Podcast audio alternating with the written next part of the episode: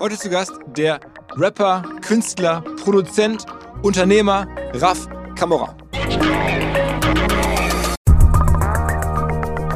Also ich bin, es hört sich blöd an, vor allem wenn ich dabei gefilmt werde, wenn ich es ausspreche, aber es ist Fakt, ich bin tatsächlich, und es war eine wunderschöne News für mich, der meistgestreamte deutsche Artist ever. Meine, wenn man ever sagt, ist komisch, weil es seit 2015 erst gezählt wird, so aber von in der Periode.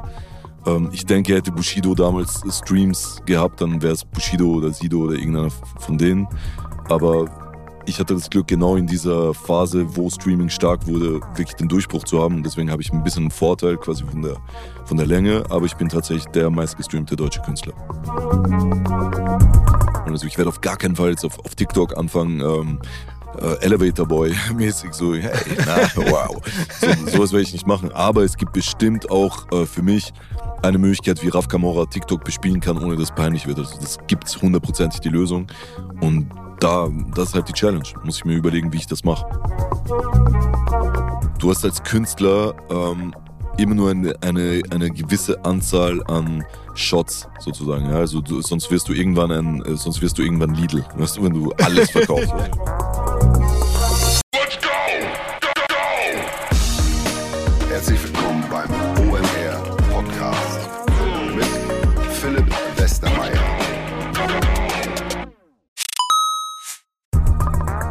weil die Kolleginnen und Kollegen von Instafo, also der Jobplattform für den Tech- und Sales-Bereich, von der ich hier schon häufiger berichtet habe, mittlerweile bei uns doch groß engagiert sind hier im Podcast. Ihr hört immer wieder hoffentlich von Instafo. Deswegen habe ich die Kollegen vor kurzem mal selber persönlich kennengelernt und war wirklich sehr angetan. Sie haben mir dazu erzählt, es gibt eine neue Finanzierungsrunde in die Firma. 10 Millionen werden da investiert. Das ganze Thema wird also immer relevanter. Daher nochmal hier mit Nachdruck der Hinweis. Wer Menschen sucht im Bereich Tech und Sales, denkt an Instafo. Die haben da scheinbar wirklich eine neue magische Soße gefunden, wo sie über ihre Plattform ein automatisiertes Matchmaking zwischen Arbeitnehmer und Arbeitgeber ermöglichen und das ist im direkten Marktvergleich dreimal effektiver, was die Quote von Bewerbung zu Einstellung angeht. Hilft natürlich auch, dass sie bereits über 100.000 passende Talentprofile auf der Plattform haben und dass man sehr, sehr schnell ins Gespräch kommt. Innerhalb von 48 Stunden bewerben sich die ersten Talente bei den Arbeitgebern oder man kann sogar als Arbeitgeber einer vorselektierten Gruppe an Talenten aktiv eine Nachricht schicken oder sie zum Chatten einladen, um sich noch schneller kennenzulernen und zu prüfen, könnte das passen. Also nicht nur ich und die Geldgeber offensichtlich glauben an Instafo, sondern auch mittlerweile über 1800 Firmen, darunter O2, RTL, HelloFresh, MyPoster, viele, viele weitere. Instafo ist auf OMR Reviews bestbewertet 4,8 Sterne in der Kategorie Recruiting Plattform. Firmen, die nun Instafo ausprobieren möchten, sehr gerne. Ihr spart außerdem 500 Euro auf die erste Besetzung, wenn ihr euch anmeldet über Instafo mit Doppel F, instafo.com slash OMR. Zurück zum Podcast. Die Entwicklung des Hip-Hop in Deutschland verfolge ich nahezu von Anbeginn. Ganz am Anfang war ich nicht dabei, da war ich einfach noch zu klein. Aber seit über 20 Jahren mittlerweile gucke ich mir das an und wer OMR kennt, der weiß es ja auch. Wir haben nicht nur ganz viele Künstler schon auf dem Festival gehabt, Künstlerinnen natürlich auch, ähm, aber auch hier im Podcast.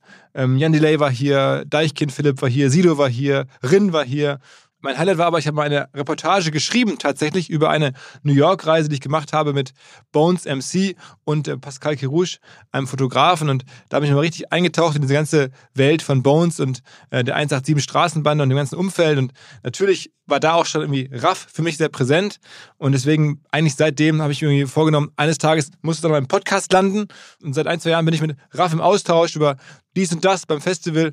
Hätte er eigentlich auch auftreten sollen, lag dann am Auftrittstag mit Schüttelfrost im Vierjahreszeitenhotel in der Suite und konnte nicht auf die Bühne kommen. Und spätestens seitdem war klar, eines Tages müssen wir einmal einen Podcast machen. Da haben wir eh viel mehr Zeit als einen Bühnenauftritt. Nichtsdestotrotz wird es im nächsten Mai beim OMR Festival den Bühnenauftritt dann hoffentlich auch geben. Jetzt aber erstmal der große Podcast, die ganze Geschichte von Raf Kamora. Wie ist er zum meistgehörten deutschsprachigen Künstler geworden. Die ganze Balance in seinem Leben zwischen künstlerischem Schaffen und unternehmerischem Dasein. Beides gibt es bei ihm.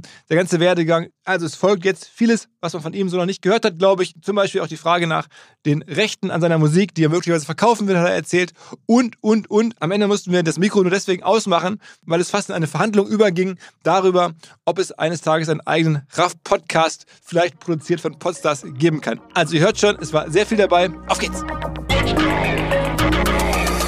Herzlich willkommen zum OMR Podcast. Mal wieder ein Podcast aus der Reihe Rap oder Hip-Hop oder wie auch immer. Ähm, jedenfalls bin ich ja Fan von dieser Art Musik und dem ganzen, was da so drum an Storytelling in den letzten Jahren entstanden ist. Und äh, es trifft sich ganz gut, dass wir jetzt irgendwie vielleicht den zentralen Protagonisten der Szene der letzten Jahrzehnte in Deutschland hier zu Gast Wow.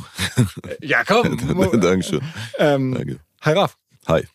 Ähm, ich sage jetzt, Raf eigentlich ist ja Rafael Ragucci, ne? Ja, genau. Und du bist eigentlich ähm, von der Sprache her äh, Französisch und Deutsch, ne? Genau, ja. Aber in, aufgewachsen bist du im Wesentlichen in, in Wien. In Wien, genau, im 15. Bezirk. Das ist eine härtere Gegend. Das ist eine, ja, sozusagen härtere Gegend. Das ist eine Balkan-Gegend, sagen wir so. Aber ist äh, deine, weil wenn man dich googelt, dann gibt es sofort als drittes oder viertes von Google Suggest die Frage, ähm, was hat äh, RAF mit ähm, Slowenien oder Serbien Nee, zu tun? oder Serbien, so? ja, Balkan. Aber ist, hast du da auch, auch da Wurzeln? Nee, gar nichts. Aber ich bin sozusagen ein Adoptiv-Bosnier. Also ich bin nur mit Bosnien aufgewachsen. Okay, Ja. Okay. Und speziell Bosnier. okay. Und sprichst du auch ein bisschen dann? Dafür, wie sehr ich mit denen aufgewachsen bin, spreche ich sehr schlecht. Aber ich verstehe ungefähr. Also wenn sie jetzt schlecht über mich reden am Nebentisch, äh, verstehe ich schon. Und deine ersten sozusagen, ich meine, du hast ja super früh angefangen mit Musik, ne? Mhm. Und die, erste, die ersten Jahre hast du auch Französisch gerappt. Genau, habe ich Französisch gerappt, aber bevor ich gerappt habe, habe ich auch äh, sehr lange Rock gemacht und Grunge und äh, ich habe tatsächlich in einer äh, Gothic-Rock-Band gespielt. Wie, wie alt warst du, als du losgegangen ist mit der Musik? äh, elf oder zwölf. Ja. Und du hast ja auch dann wirklich so klassisch Instrumente gelernt und so, Ja. ne? Klavier. Also Klavier mit, ne, Geige mit vier, Klavier mit sechs und dann äh, klassische Gitarre mit zehn. Aber ich meine, das ist ja, ich habe es jetzt schon häufiger auch mit, sagen wir mal, erfolgreichen Musikern, wo man das im ersten Blick trotzdem gar nicht denkt, dass sie so eine, sagen wir mal, solide Basisausbildung musikalisch Mhm. haben. Ähm, und über dir würde man jetzt auch nicht denken, in so einem roughen Bezirk, dass dann da irgendwie dem Also denkst du, Kleinen ich Jungen. aus wie ein, wie ein Trottel. Nein, nein, aber das, das, das, deine, haben das deine Eltern dann gewollt oder haben Ja, sie da ja. Wert drauf gelegt? Also meine Mutter ist nach Wien gegangen, damals um äh, Operngesang zu studieren. Also und deswegen war halt direkt auch schon der Draht zur, zur Musik. Und ähm, dann gibt's in Wien sowas wie musikalische Früherziehung. Und also ich war immer in Musikschulen. Auch also bis zum Abitur sozusagen war ich nur in Musikschulen.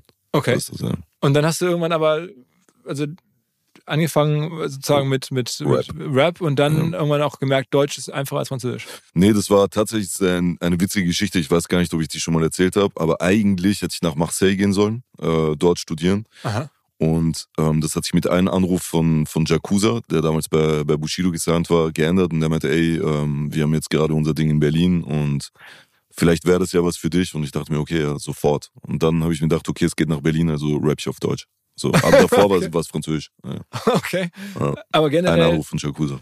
äh, war, sag mal, die, deine, also du hast echt lange gebraucht, bis du der Durchbruch kam. Jetzt Mhm. bist du heute 39? Ja. Und ähm, sozusagen von, von 11 bis 39 ist ohnehin eine lange Zeit, aber auch da, wann, wie alt warst du, als es so richtig losging? Ähm, viel zu alt. Also ich glaube, Bones und ich waren beide über 30, als Palmos Plastik kam. Also kommt halt drauf an, also davon leben kann ich seit 2009, sagen wir. Da war ich äh, 25. Also da ging es los, dass ich meine Miete zahlen konnte. Und ich glaube, mit 2014 habe ich mir meine erste Eigentumswohnung gekauft, also von der Musik. Das heißt, es ging schon ein bisschen früher los. Aber so richtig der Durchbruch, also ohne mein Team, dass die Leute das wirklich gehört haben in den Clubs, war 2016. Und es stimmt die Anekdote, dass du auch mal eine Weile so richtig auf der Straße gelebt hast und Ja. sozusagen ohne, ohne richtige Wohnung? Ja, ja, das war halt mit 14, 15 bin ich abgehört von zu Hause, war, ja, wie gesagt, Jugend, was der Stress zu Hause, man weiß nicht, wohin man will und so weiter und dann, ja.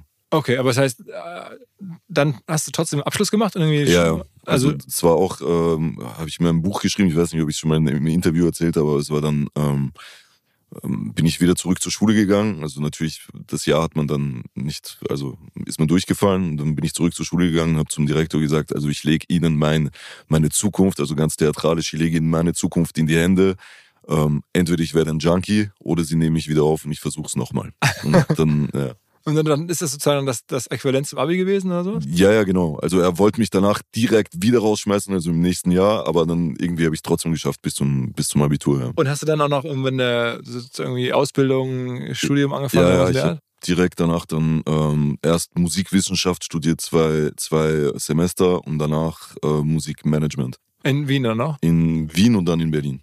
Okay. Also in Berlin fertig. und da warst du aber sozusagen, sagen wir mal, ein kleinerer Rapper in Ja, Anführungsstrichen. genau. Also da war ich eher Beatproduzent. Also eher Beatproduzent als Rapper. Da habe ich, ähm, ich war wahrscheinlich so Kick, also Kick, gibt's bei euch Kick? Ja, ja, Ja, okay, den ich war, Supermarkt. ja. genau, ich war Kick vom Produzieren. Also ich war extrem billig und deswegen sind halt alle zu mir gekommen und ich habe da teilweise wirklich Alben gemischt in 48 Stunden, damit sich's irgendwie auszahlt so. und habe halt wirklich Nachtschicht, Nachtschicht, Nachtschicht, weil ich wusste, okay, der einzige also das, das einzige äh, äh, Unique Selling Point ist halt, dass ich billiger bin als die anderen. Und, äh, Okay. so ging es am Anfang los. Und, aber hast du für irgendwen gearbeitet, den man so kennt? Kennt ja eh sehr viele. Also Grüße an alle, die ich jetzt damit verrate. Aber also Debo, dann äh, Zilla damals. Aha. Also ich weiß nicht, ob du noch Zilla kennst von, von früher. Ähm, viele Leute von Isle of Money Records damals von, äh, von, von King Orgasmus One und halt ganz viele. Also so der Underground, der damals, äh, auch Motrip ganz am Anfang. Ich glaube, ähm, äh, mein Leben ist ein Albtraum. Das war, glaube ich, sein erster Song, den, der wurde auch bei mir aufgenommen. Massiv, Okay, massiv, ähm, ganz viele Sachen. okay. Aber, das war dann so, man konnte gerade eben so mit, damit klarkommen. Ja. Und dann hast du ähm, irgendwann Bones kennengelernt. Genau, aber das war dann war gut später, also es war 2015 haben wir uns kennengelernt mit Bund. Aber du sagst ja, also der, der Durchbruch hat dann auch schon mit euch beiden gemeinsam zu tun. Direkt.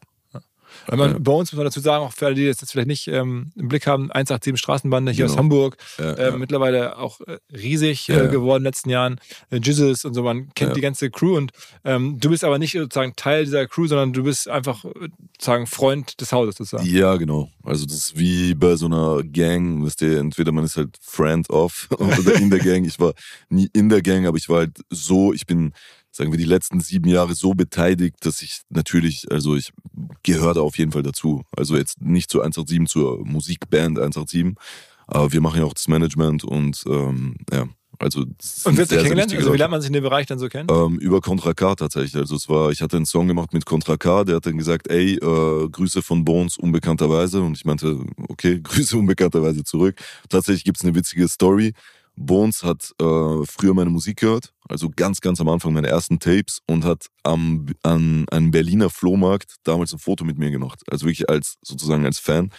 Ähm, hatte mir auch gleich gesagt, das finde ich auch an Bones gut, der schämt sich halt nicht, sowas zu erzählen. Und ja, dann hat er mich angerufen und dann ging es eigentlich los. Also ohne, ohne Vorspiel, gar nichts, also direkt rein. Wir sind dann direkt nach Jamaika geflogen, haben dort unsere erste Single gedreht und dann waren wir schon verheiratet. Also direkt, direkt, direkt, direkt. Ja. Weil man sich einfach so auf der musikalischen Ebene so gut versteht? Oder? Ähm, Also es hätte auch schief gehen können, also das haben wir eh ganz oft schon gesagt. Also es hätte, es hätte auch so sein können, dass wir uns überhaupt nicht mögen und dann, also Bones und ich sind beide Leute, dass wenn wir auf jemanden nicht klarkommen, dann wollen wir mit der Person auch nicht arbeiten. So. Also wir sind sehr gut aufeinander klargekommen. Okay. Auch wenn wir anders sind. Und das ist halt das Ding. Aber damals war auch schon klar, sozusagen, wenn man was machen will, dann muss man sofort Jamaika, das ist dann irgendwie schon das große Besteck. Ja, das war unsere Vision. Also wir hatten beide die gleiche Vision. Das ist natürlich auch das Ding, was einen äh, verbindet. Also wir dachten uns beide, wir sind große Fans von Dancehall. Aber es gab bis jetzt keine deutsche Alternative von Dancehall, die wir cool finden. Also es gab nicht, was ein bisschen Street ist, ein bisschen echt. So der Dancehall, den es damals in Deutschland gab, war bis auf jetzt Gentleman oder ganz wenige D-Flame und so weiter, war relativ peinlich, muss man sagen. Also es gab Seed, Peter Fox und so, aber das war dann auch schon nicht wirklich Dancehall so. Und dann habt ihr gesagt, okay, dann muss, das macht man am besten dann in Jamaika. Ja, wo sonst? Ist der, nicht in China. Und dann ging es sofort, also hattest du damals oder hattet ihr beide damals auch schon entsprechend so Social Media Reichweite und sowas? also oder? Bones viel mehr als ich. Also ich muss auch sagen, und das habe ich auch Bones die ersten Jahre gesagt, ich habe ihm gesagt, wärst du nicht gekommen, wer weiß, was aus mir geschehen wäre. Also wer weiß, was passiert wäre. So, also Bones war der Social Media Boss. Das war, der hat mit Social Media gespielt wie auf einer Trompete. Das war wirklich. Aber er hat auch eine extrem, also da gibt es ja irgendwie auch eine gewisse Nähe. Ich äh, kenne ihn ja schon seit einer Weile. Mhm. Ähm, und äh, wenn ich das so sehe, finde ich, er hat einfach einen wahnsinnig so guten visuellen Blick Ja, ja, auf die Dinge. Er, voll. Man, man glaubt ja auch irgendwie von seinen Images, da steckt so viel drin. Mhm. Ähm, man, also er weiß, wie er es zu inszenieren hat. Ja, ja, voll. Also Bones ist ein, ein 360-Grad-Künstler. Also der, und das war halt auch das, was gepasst hat. Wir wussten beide, weil ich war ja auch managementmäßig da schon unterwegs. Also alle Sachen, die ich gemacht habe, habe ich selber gemacht. Und dadurch hatten wir beide ein bisschen dieses Management-Auge ein bisschen. Und ähm, wir wussten halt gleich, ohne miteinander zu reden, okay, das ist jetzt peinlich, das ist nicht peinlich, okay, das kann man machen, das kann man nicht machen. Aber Bones war viel intuitiver als ich. Und das war halt das Krasse. So. Und der hat sich einfach auch nie geschämt. So, Das war, ich habe mich immer geschämt. So, das, war, das war halt krass. Aber worüber geschämt? Ja, allgemein so. Also zum Beispiel, als wir in Jamaika waren, ich habe mich geschämt, einfach in eine wildfremde Dance, also in irgendeinen wildfremden Club reinzugehen, wo nur Locals sind und mitten auf der Tanzfläche zu tanzen zu deren Musik. So für mich war das so, ich dachte mir, ey, pff, ich weiß nicht, ob die da Bock drauf haben. Du, ihm war das scheißegal. Ist da einfach reingegangen und es, er hatte recht damit. Also es war immer, immer cool.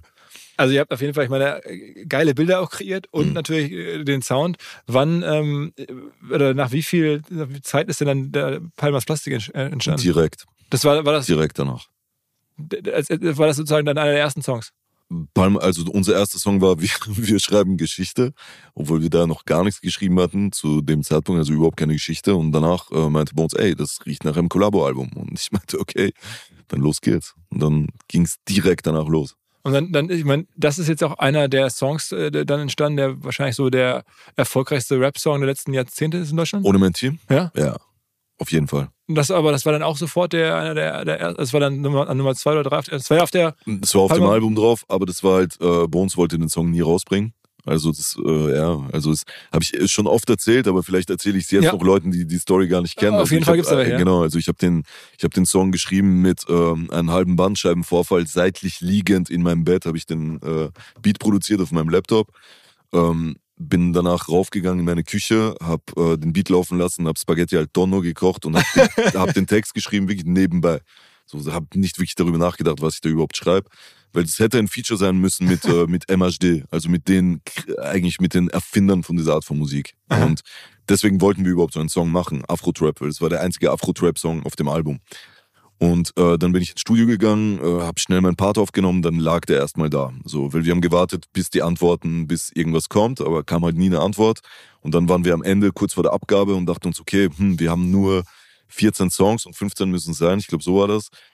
Ja, und dann habe ich zu Bones gesagt, ey, den Song gibt's noch. Und er meinte, ja, aber der Song ist kacke. Ist so. Ich meinte, ja, aber so scheiße ist er nicht. Also ich finde, viele Leute, die den so gehört haben, fanden den gar nicht so schlecht. Ja, ich weiß nicht. Und dann war Maxwell da zufällig. also auch einer von 187, was mit Ja, genau. Maxwell von 187. Dann sind wir in die Küche gegangen. Maxwell hat seinen Part geschrieben. Maxwell hat seinen Part aufgenommen. Bones lag immer noch auf der Couch und hat gesagt, das macht den Song nicht besser. Dann ähm, habe ich gesagt, ja gut, dann bringen Maxwell und ich alleine den Song raus sozusagen. Und dann meinte er, nee, das ist ja noch lächerlicher, wenn ihr zusammen auf unserem Collabo-Album einen Song habt. Und dann ist ähm, Bones hat sich dann aufgesetzt, hat sich hingesetzt. Ich dachte, ja okay, gut, du sagst die Mercedes. Und dann dachte ich mir, okay, jetzt machst du den Song aber lächerlich, weil was hat's damit zu tun? Dann hat er das aufgenommen und alle drei waren unzufrieden mit dem Song und ja, das ist die Geschichte von Ohne mein Team. Und, und dann habt ihr den einfach mal doch am Ende draufgepackt. Ja, weil wir äh, waren da in Bosnien und haben dort Video gedreht zum Mörder und Maxwell war auch mit und auf dem Weg zwischen Bosnien und Wien lag äh, Kroatien. Und dann waren wir kurz am Meer in Kroatien und uns dachte, okay, gut, Schau ist da, also unser Kameramann, Maxwell ist da, ich bin da, ja, dann lass einfach ohne mein Team schnell drehen, wenn wir eh schon da sind. Ab dem so. Video, das, das dieses berühmte Video. Das Das, berühmte Video war Freestyle. So. Und danach sind wir nach Wien gefahren und dachten wir uns, okay, wir brauchen noch eine Partyszene. Äh, Ein Freund von mir hatte eine Dachterrasse und gesagt, okay, lass rauf auf die Dachterrasse, wir müssen eine Poolparty machen, aber wir hatten keinen Pool. Und dann haben wir äh, so einen aufblasbaren Pool irgendwie besorgt, natürlich ohne Luftpumpe, das heißt, wir mussten ihn selber aufblasen. Das heißt, wir hatten einen halb aufgeblasenen Pool auf einem Dach, wo wir keine Soundanlage hatten. Also wir hatten die Musik nur auf dem Handy. Also wir hatten nicht mal eine Box, wo die Musik irgendwie lief. Und wir hatten auch keinen Schlauch, um den Pool zu füllen. Das heißt, wir haben einen, einen Sonnenschirm genommen, den dann irgendwie an eine Wasserleitung, so quasi über den Sonnenschirm, das Wasser reinlaufen lassen. Das heißt, war ein halb gefüllter Pool in einem halb aufgeblasenen Pool. Und da war die legendäre äh, Pool-Szene von Maxwell, für die Leute, die das Video kennen, ist ja jetzt offline. Ähm, ja, so ist Ach, das Video ist offline? Ja, hat Bones offline genommen. warum? Weil, hiermit, hier an Bones, Bones mag das nicht. Bo- Bones ist kein Fan davon, äh, alte Sachen online zu lassen, wo er denkt, okay, so sieht er sich visuell nicht mehr oder er sieht einige Sachen visuell nicht mehr so, wie sie jetzt einfach passen. Aber das Ding hat, weiß ich nicht, über 100 Millionen das ist gehabt. Bones herzlichst egal. Krass. Ja. Aber ich meine, das war wahrscheinlich das erfolgreichste Musikvideo, oder? Ich habe, also ich habe, wahrscheinlich ja, wahrscheinlich ja, aber da geht's halt, also ich verstehe Bones in dem Fall und der hat's mir auch, also um ihn, ihn zu verteidigen, er hat's auch von Anfang an gesagt, er hat gesagt, ey, ich, genauso wie ich bei ähm, Instagram Bilder wieder lösche oder halt offline stelle, mache ich das mit Videos auch. Also sei dir bewusst, dass wir das Video machen, aber ich es danach vielleicht wieder offline stelle. Und dann habe ich sehr, sehr lange den Moment rausgezögert und der meinte, ey, spätestens bei Palmos Plastik 3 stelle ich das wieder offline. So, dann meinte ich, okay, alles klar. aber ich meine, das ist ja das, äh, ich, ich habe da auch im Kopf noch diese ganzen Motorradszenen. Also nee, da- das ist 500 PS. ah, okay, okay. Ich drücke aufs Gas, ja, die 500 PS war auch ein ganz großer Hit. Ähm, Okay, okay, also aber dann, Palmos Plastik 2 war das dann. Ah, okay, okay, dann komme ich durcheinander. Aber jedenfalls, ich. Ah, nee, du meinst das mit den Motorrädern, meinst du Palm aus Plastik, das Video. Das ist auch schon offline.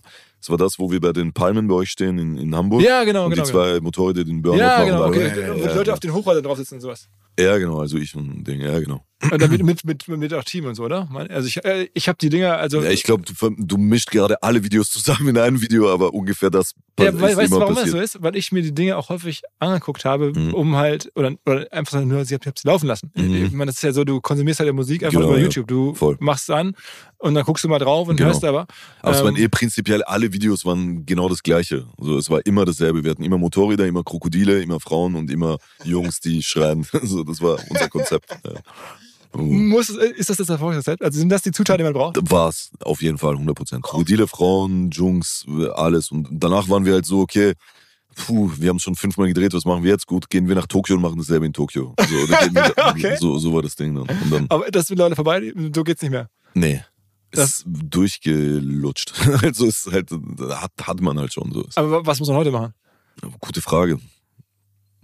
Sehr gute Frage. Also, also wüsste ich immer, was man heute machen muss zu 100 Prozent, dann wäre ich Trillionär. Oder keine Ahnung, so. Geht- überhaupt Trillionär, weiß ich nicht. Aber das Ding ist halt, weiß man nicht. Kann man nie sagen. Es ist eigentlich so wie äh, durch Zufall irgendwo hinschießen und vielleicht triffst du, vielleicht nicht. Also ich kann es schon irgendwie einschätzen, in welche Richtung es vielleicht geht, aber weiß man nicht. B2B-Verkaufsprozesse sind kompliziert. Nicht immer, aber ab und zu, das weiß ich selber und genau hier will Along mit seiner Lösung ansetzen. Also E-Mail-Schleifen vermeiden, E-Mail-Ping-Pong vermeiden, dafür sorgen, dass Verkäufer verstehen, was die Interessenten intern so abstimmen, vor allen Dingen dafür sorgen, dass die Materialien, die häufig solchen Mails angehängt sind, stets aktuell sind. Nur, wie kann das alles gehen? Was genau macht Along? Sie bauen sogenannte Along Spaces, also im Kern Digital Sales Rooms, in denen alle Materialien abgelegt sind, wo die ganzen Verkaufsschritte nachvollziehbar sind, wo bestimmte Menschen Zugang haben. Man muss nicht mehr in E-Mail zu, man muss einfach in den jeweiligen Along Space reingehen, den man mit seinem Kunden dann teilt. Entsprechend kann man auch sehen, wer wann im Along Space drin war, was sich angeguckt wurde, wo neue Details vielleicht hinzugefügt wurden. Die Kollaboration wird also viel, viel besser. Along funktioniert am Ende wie ein Co-Pilot, analysiert also auch das Engagement, das Engagement der Interessentinnen und Interessenten und stellt Empfehlungen für die nächsten Schritte zur Verfügung. All das kann man innerhalb von wenigen Minuten aufsetzen und direkt mit dem eigenen CRM verbinden. Along ist natürlich DSGVO-konform, wurde 2022 erst gegründet. Wir von OMR dürfen mit einem ganz, ganz kleinen Teil an Along beteiligt sein und Along ist zu guter Letzt der Nummer 1 Treffer auf OMR Reviews im Bereich Digital Sales Rooms. Wer mehr wissen möchte, alle Infos Along Space, ein Wort alongspace.com slash OMR. Zurück zum Podcast. Glaubst du denn, dass, also mein, bei dir war es ja auch so, da kommen wir dann nochmal zu, dass du jetzt über die Jahre ähm, auch schon mal immer gesagt hast, ich höre jetzt auf. Eigentlich, Mhm. eigentlich ist meine. Musikkarriere vorbei und Mhm. dann hast du ein Buch geschrieben und dann Mhm. überlegt und dann Pandemie und dann doch wieder angefangen. Genau. Ähm, Ich höre auch jetzt gerade wieder auf. Also ich bin, Okay. ich, erkenne, ich bin auch jetzt gerade wieder. aber weil ich dich nämlich gerade wollte, ob man so eine, ob man die Geschichte als Musiker, ob man das, also das heißt, du hast nicht den Traum von Udo Lindenberg, so nach dem Motto, ich bin, das macht das dann mit 75, 80. Ich ziehe ein ganzes Leben lang das durch. Also es kommt drauf an, das, was ich nicht will und was ich nie wollte, ist, ich sag, äh, also ich will nicht als das gehen, was ich mal war, sondern ich will das gehen, als das gehen, was ich bin. So. Und das Ding ist halt, wenn ich jetzt ähm, 75 Jahre alt bin und mit verkehrter Kappe auf der Bühne ohne mein Team performe und ich gehe als das weg, gehe ich als was ich mal war. Und das, das stört mich. Also ich will mich immer versuchen zu häuten. Auf jeden Fall will ich mich weiterentwickeln und deswegen äh, gehört das dazu. Also 2019 war es tatsächlich so, dass ich dachte, okay, jetzt ist vorbei, jetzt höre ich wirklich auf. Also das war, da war ich mir bewusst, ich höre auf. Davor die Male, also 2010, hatte ich aufgehört und habe dann Alter Ego gemacht, RAF 3.0 und habe dann angefangen eben mit diesem Reggae und dem ganzen Ding und wollte halt RAF Camorra dadurch nicht stören. Weil ich mir dachte, also es gibt für mich nichts Schlimmeres, als wenn jetzt, wenn Metallica morgen ein Pop, äh, keine Ahnung, Skatepunk-Album macht, dann kann ich Metallica danach nicht mehr wahr, äh, ernst nehmen. Äh, so. äh, äh. Und das war für mich halt ein bisschen mit äh, RAF 3.0 damals. Ich dachte mir, wenn ich jetzt plötzlich eine ganz andere Musik mache, will ich auch einen anderen Namen, weil ansonsten mach ich, störe ich damit Raf Kamauer. Deswegen war 2010, habe ich kurz aufgehört und dann wieder angefangen, ähm, ein, zwei, zwei Jahre später, glaube ich. Und dann ähm, 2019 hatte ich aufgehört, weil mir einfach der Erfolgsdruck zu hoch war. Woher kommt eigentlich das, das Camorra bei, bei Raf Camorra? Das war auch eine witzige Geschichte. Also als ich nach Deutschland gekommen bin, war mein Name Raff. Einfach, ich Von mir Raphael, nie, einfach von Raphael. Ich habe mir nie Gedanken gemacht über einen Künstlernamen. Und dann gab es schon einen Raff in Frankfurt. Der war gesigned bei Azad. Ähm, hieß auch Raphael. Und ich dachte mir aus Respekt, ich komme jetzt in euer Land sozusagen nach Deutschland und kann nicht einfach von irgendeinem Rapper dann, der schon länger dabei ist, als ich den Namen nehmen. Dachte mir, okay, puh, wie nenne ich mich? Grindflex. Keine Ahnung, wie nenne ich mich? Weißt du, so. Und dann meinte mein DJ Hugo Bass damals, er meinte, ja, du bist doch Italiener, du kommst ja aus Süditalien, nenne ich einfach auf Camorra. Und ich dachte mir, hört schon, hört sich gut an. Also, hört, hört sich gut an. Dann habe ich halt zwei, statt zwei R ein R genommen, so Camorra, das halt so ein bisschen wie, wie ein Künstlername klingt, das halt jetzt nicht direkt an die Camorra angelehnt ist, aber so ungefähr so klingt. Ja. Und so, aber klingt gut. Also es Absolut, wird, wenn, wenn, absolut. wenn ich in, im. Ausland bin, die sagen, what's your äh, artist name? Ich sage, Graf Camorra. Sagen, ja, Designer. das ist, ist gut. Ähm, sag mal, diese ganze ähm, Optik und auch die Texte, die ihr habt, ist ja schon auch, sagen wir mal, so jetzt häufig so diesem Mhm. Gangster-Look und viel.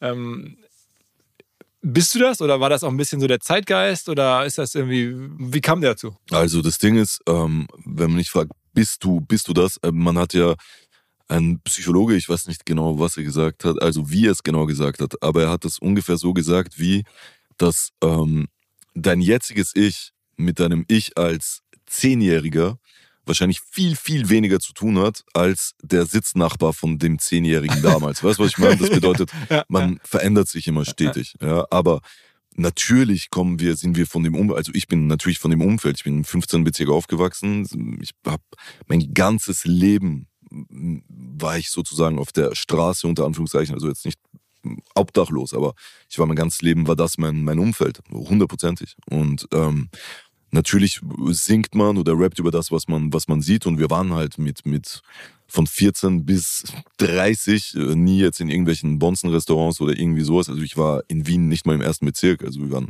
wir haben das repräsentiert, was wir sind, ist die Straße, hundertprozentig.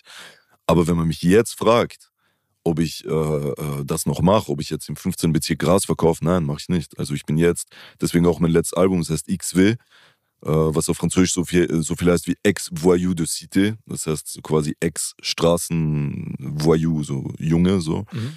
Ähm, und ich kann natürlich darüber, darüber sprechen, weil nur wenn ein Mann erblindet, heißt das nicht, dass er nie was gesehen hat, sozusagen. Also ich kenne das alles, aber bin es natürlich nicht mehr. Jetzt bin ich schon in, in teuren Restaurants.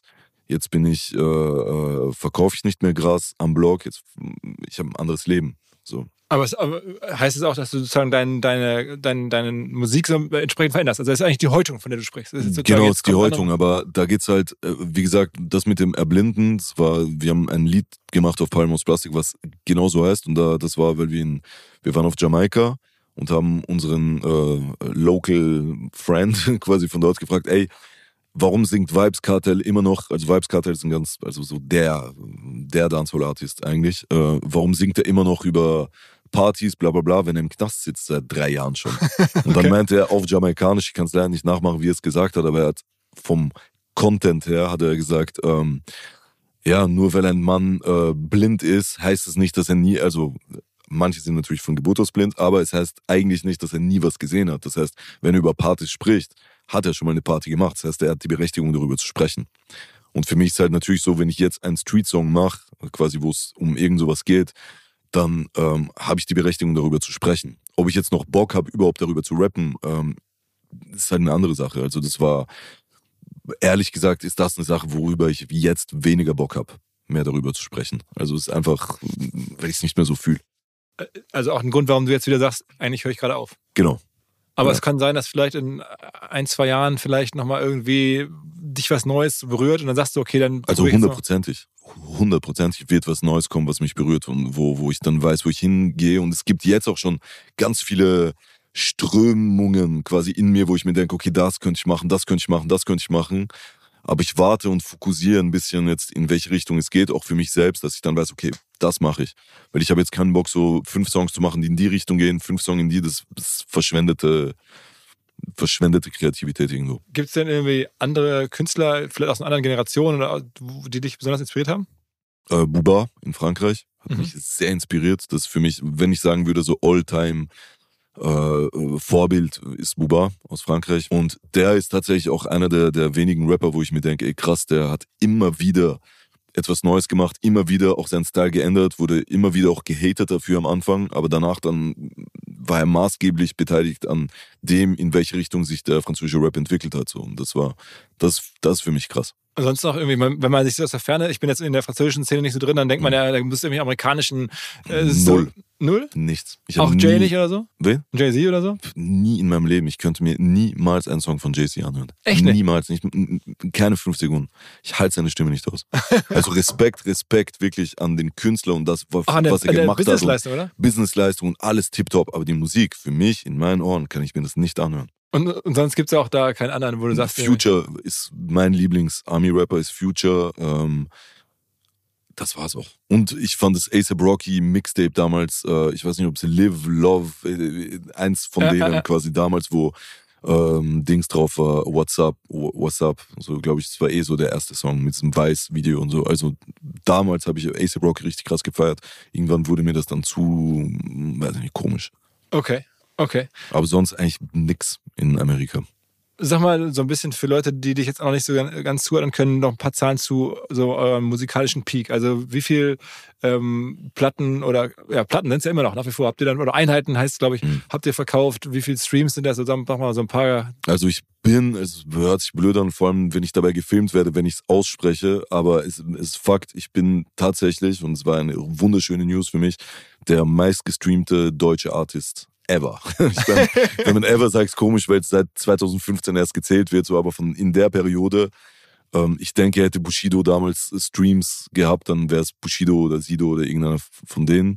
Aber ich hatte das Glück, genau in dieser Phase, wo Streaming stark wurde, wirklich den Durchbruch zu haben. Und deswegen habe ich ein bisschen einen Vorteil quasi von der, von der Länge, aber ich bin tatsächlich der meistgestreamte deutsche Künstler. Ist äh, selbst irgendwie auch in diesem Jahr noch so, oder? Ich meine, ich habe jetzt geguckt, irgendwie zumindest deutlich größer als Ed Sheeran oder sowas. Also jetzt nicht, also ja. wenn man den ja so wirklich als riesig empfindet weltweit, so Mainstream. Mhm. Aber am Ende machst du mehr Streams, äh, glaube ich, letztes Jahr als als also in Deutschland, ja. Genau. Äh, genau, in Deutschland. Genau, in Deutschland, ja, ja, voll.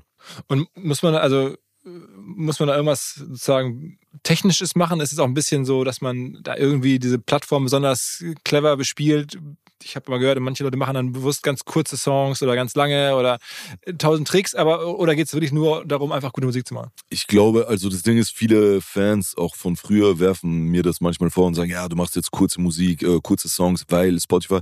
Tatsächlich geht es mir da gar nicht um Spotify. Ich mache einfach kurze äh, Songs, weil ich einfach finde, ähm, es hat sich ausgedreipartet. Weißt du, was ich meine? So, so drei, du brauchst keinen dritten Part mehr, es nervt. Also sogar ich, wenn, wenn ich einen Song höre, will ich keinen dritten Part mehr hören. Ich will lieber das Lied nochmal hören.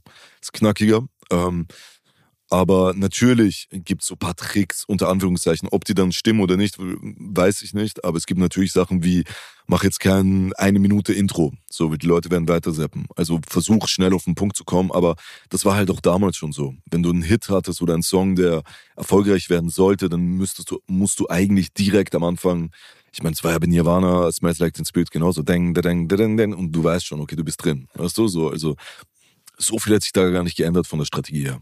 Okay, also jede Plattform braucht ihre eigene Logik und die kann auch jeder. Es ist, also meiner Meinung nach, Hits waren damals schon Hits. Also wenn du in den 80er Jahren äh, dir einen Hit anhörst, erkennst drückst du auf Play und der Hit ist da. Weißt du, was ich meine? Und heutzutage auch. Und dementsprechend werden diese Songs natürlich mehr gestreamt, schätze ich mal. Ähm, und dementsprechend, wenn du jetzt wirklich einen Song machst, wo du denkst, okay, das wird die Single und auf die Single baue ich, dann produzierst du das schon ein bisschen in die Richtung. Und welche Rolle spielt heutzutage oder spielen noch andere Plattformen als Spotify? Ich glaube, bei euch waren, haben wir gerade darüber gesprochen, auch ein bisschen YouTube, also die mhm. Videos haben ja auch nochmal richtig, richtig Abrufe gehabt. Ja, nicht mehr so. Jetzt also ist alles TikTok. TikTok. Also YouTube ist, ich sag so, äh, Grüße raus an Schau Quesado. Leider, leider, leider, leider werden die Videos einfach, die Leute haben nicht mehr die, äh, die Aufmerksamkeitsspanne, sich ein ganzes Video zu geben. So. Und deswegen leider, das, was man früher in Videos gesteckt hat, wäre jetzt eigentlich unwirtschaftlich, noch so viel auszugeben dafür. Und dann macht man jetzt lieber irgendwelche TikTok-Sachen. Ja, also wir haben natürlich jetzt noch für unsere ganzen, also Palmos Plastik 3 oder ich für mein Album, haben trotzdem noch richtig investiert in die Videos. Wirtschaftlich hat es überhaupt keinen Sinn gemacht. Also wäre tausendmal besser gewesen, wenn wir äh, das investiert hätten in krasse TikTok-Kampagne oder so. Ja. Okay, das heißt, Kampagne heißt dann wirklich auch Werbung kaufen? Ne, ja, nicht nur Werbung kaufen, sondern auch, also Kampagnen in, in unserem Ding ist natürlich, man kann es auch für 0 Euro machen, wenn du kreativ bist. Also jetzt zum Beispiel meine letzte Single, die ich mit, mit Chiago gemacht habe, der ist halt Social Media Boss 2023, für mich also so in, in der Art. Ähm, und der ähm, weiß einfach, wie es läuft. Und der hat einfach, während wir Video gedreht haben, gesagt, ey, warte, lass uns jetzt nochmal einen TikTok machen. Da, auf die Idee wäre ich gar nicht gekommen. Und dann meinte er, ja, das und das müssen wir machen. Das sind alles Sachen, die ich nicht weiß. Ähm, und wenn ich dann sage, lieber investieren in eine TikTok-Kampagne, dann halt eher, weil dadurch, dass wir keine Native TikToker sind, eher sich ein paar Leute dazu holen und einfach gucken, dass man TikTok geil bespielt. So, das würde ich sagen, macht jetzt mehr Sinn als 70.000 Euro in ein Musikvideo, bringt überhaupt nichts. Aber das waren so früher so die Preispunkte, wenn man ein gutes Video machen muss, das nee, kostet schon 70, Also 80 wir sind Euro. immer noch so 50, 60, 70. Und ich meine, das ist ja noch günstig, wenn ich jetzt so höre, nach Jamaika fliegen oder nach irgendwie irgendwo hinfliegen mit Team und allem drum und dran, das ist ja schnell eigentlich erreicht dann. Ja, also wir hatten immer Shao Sato, der alles alleine gemacht hat. So. Also auch Tokio war nur er, ohne Lichtmann, ohne gar nichts. Aber ähm, an sich ja. An sich ist schnell erreicht. Also wenn du jetzt nicht Shao Sato hast. okay. Und wenn, wenn jetzt bei dir auch ein bisschen der Grund, wieder aufzuhören ist, auch weil so Plattformen, du sagst, da bin ich nicht mehr der Native. Also ich meine, es ist ja schon auch ziemlich hart zu erleben, dass jetzt da auf einmal äh, sozusagen das, was man kennt, Ja. nicht mehr so viel zählt und dass jetzt eine ganz neue Plattform da ist, die man vielleicht gar nicht so kennt. Ja, aber das ist eher, das sind eher Sachen, die mir Spaß machen. Also ich weiß zum Beispiel 2015, als Trap kam, ähm, und die damals 16-Jährigen sind mit Trap aufgewachsen sozusagen und ich war ja, ich, ich hatte ganz andere Angewohnheiten, äh, Songs zu machen, ähm, habe ich mir gedacht, okay, jetzt übe ich mal. Also jetzt setze ich mich mal hin und schreibe 30 Songs, die müssen nicht rauskommen, aber ich übe einfach. Ich übe einfach, dass ich in dem Ding krass werde. Und das ist eher für mich so Challenge und Sachen, die mir gut gefallen. Also ich werde auf gar keinen Fall jetzt auf, auf TikTok anfangen, ähm, äh, Elevator Boy mäßig so, hey, na, wow. So, sowas werde ich nicht machen. Aber es gibt bestimmt auch äh, für mich eine Möglichkeit, wie Raf Kamora TikTok bespielen kann, ohne dass es peinlich wird. Also das gibt's hundertprozentig die Lösung. Und da, das ist halt die Challenge. Muss ich mir überlegen, wie ich das mache. Aber ich meine, das ist ja schon auch bitter, weil früher, da konntest du eine Musikkarriere bauen, hast 30 Jahre lang, gab es irgendwie eine selbe Logik, mehr oder weniger. Voll, Und jetzt musst du ständig, alle paar Jahre, gibt es Ja. irgendwie neue. voll. Also, okay. Aber es ist halt so. Also es ist so ist halt das Spiel. Also ich meine, dafür ähm, ist halt schwer zu sagen, früher war alles besser. Es ist halt nicht mehr früher. Weißt du, was ich meine? Das ist natürlich für Metallica was geil. Alle vier Jahre ein Album. Äh, äh, ja. Aber ist der Musik machen heutzutage dann auch ein bisschen am Ende Social Media machen geworden? Das 360 Grad Kunst. Ja. Ist so, ne? Ja. Also die, man, man kann sagen, die Musik muss schon auch gut sein, aber nur gute Musik findet halt einfach keiner. Ja, also es muss halt einfach, wenn ich sage 360 Grad Kunst, ist halt, du musst ähm, das Image, was früher natürlich auch, ähm, auch wichtig war, aber früher konntest du dein Image einfach festmachen an deinem Logo und an einem Plattencover. So, ob du dann privat, äh, wenn dein Logo schwarz ist, privat violett rumläufst, hat keiner mitbekommen, weil es gab nix, höchstens ein Paparazzi. Aber heutzutage merkt man ja alles, was du machst. Und deswegen musst du auch äh, Image-Schärfung mäßig, einfach wenn du weißt, okay, das ist die Welt, die du erzeugen willst. Ich rede nicht davon, dass man sich ein künstliches Image zulegen sollte. Kann man auch. So gehört halt dann zum Spiel. Aber wenn du weißt, okay, das und das, dein Image, das stellst du da mit deiner Musik und das sollst du als Künstler darstellen, ist es auch wichtig, dass du dich in diesem, in diesem Kosmos bewegst. Also wenn ich zum Beispiel Rafael Ragucci gerne Bücher lese über Marder. Weißt du, was ich meine? Marder ist mein großes Hobby und ich züchte Marder. Und es passt nicht zu Raf Kamora. Brauche ich die Leute nicht sagen, hey, das ist mein Marder, das ist Marder Friedrich, das ist Marder Fridolin. Weißt du, was ich meine? Das geht dir einfach nichts an. So. Okay, aber das heißt, du bist schon auch dann, würdest du denn sagen, mit deinem Image ziemlich deckungsgleich privat so, heutzutage? Also ich sage, ich sage immer so, ähm, Raf Kamora ist ein Teil von Rafael Ragucci und nicht umgekehrt. Okay. Also es, ist, es gibt natürlich Teile von mir als Person, die haben mit Raf Kamora nichts zu tun. Also, so. Aber alles, was Raf Kamora ist, hat mit mir zu tun. Weißt du, was ich meine? Ja, ja, absolut. Also die, Und ich meine, was ja bei dir auch mittlerweile stark wahrgenommen ist, ist halt deine wirtschaftliche Seite. Also Mhm. neben der Kunst ähm, hast du ja schon relativ meine früh angefangen. kapitalistische Dreckseite. Du warst auf dem Cover der Forbes. Zweimal. Ja, siehst du mal. Two times, man. In so einem weißen Anzug. Nee, so ein weißes T-Shirt von, jetzt kann ich es ja sagen, von Y3, Aha. was ich aber geblurrt habe, weil ich bei Puma bin. Aus Respekt zu Puma. okay. okay, aber äh, also jedenfalls, ähm, es gibt da durchaus äh, eine ganze Reihe von Businesses. Was, Ja. was, das erste war, haben wir schon gehört, das war sozusagen einfach äh, Beats machen. Ähm, und was war dann so das, das danach, dann, wo du sagst, okay, jetzt fange ich mal an, sozusagen auf einmal mir mal über Geld Gedanken zu machen, war es dann, als du als Produzent angefangen hast? Ähm, nee, Musikmanagement. Also es war direkt, wo ich dann angefangen habe, also eigentlich den ersten Business-Move, den ich so gemacht habe, äh, äh, Musikmanagement-mäßig, war damals unsere EP, die Skandal-EP hieß.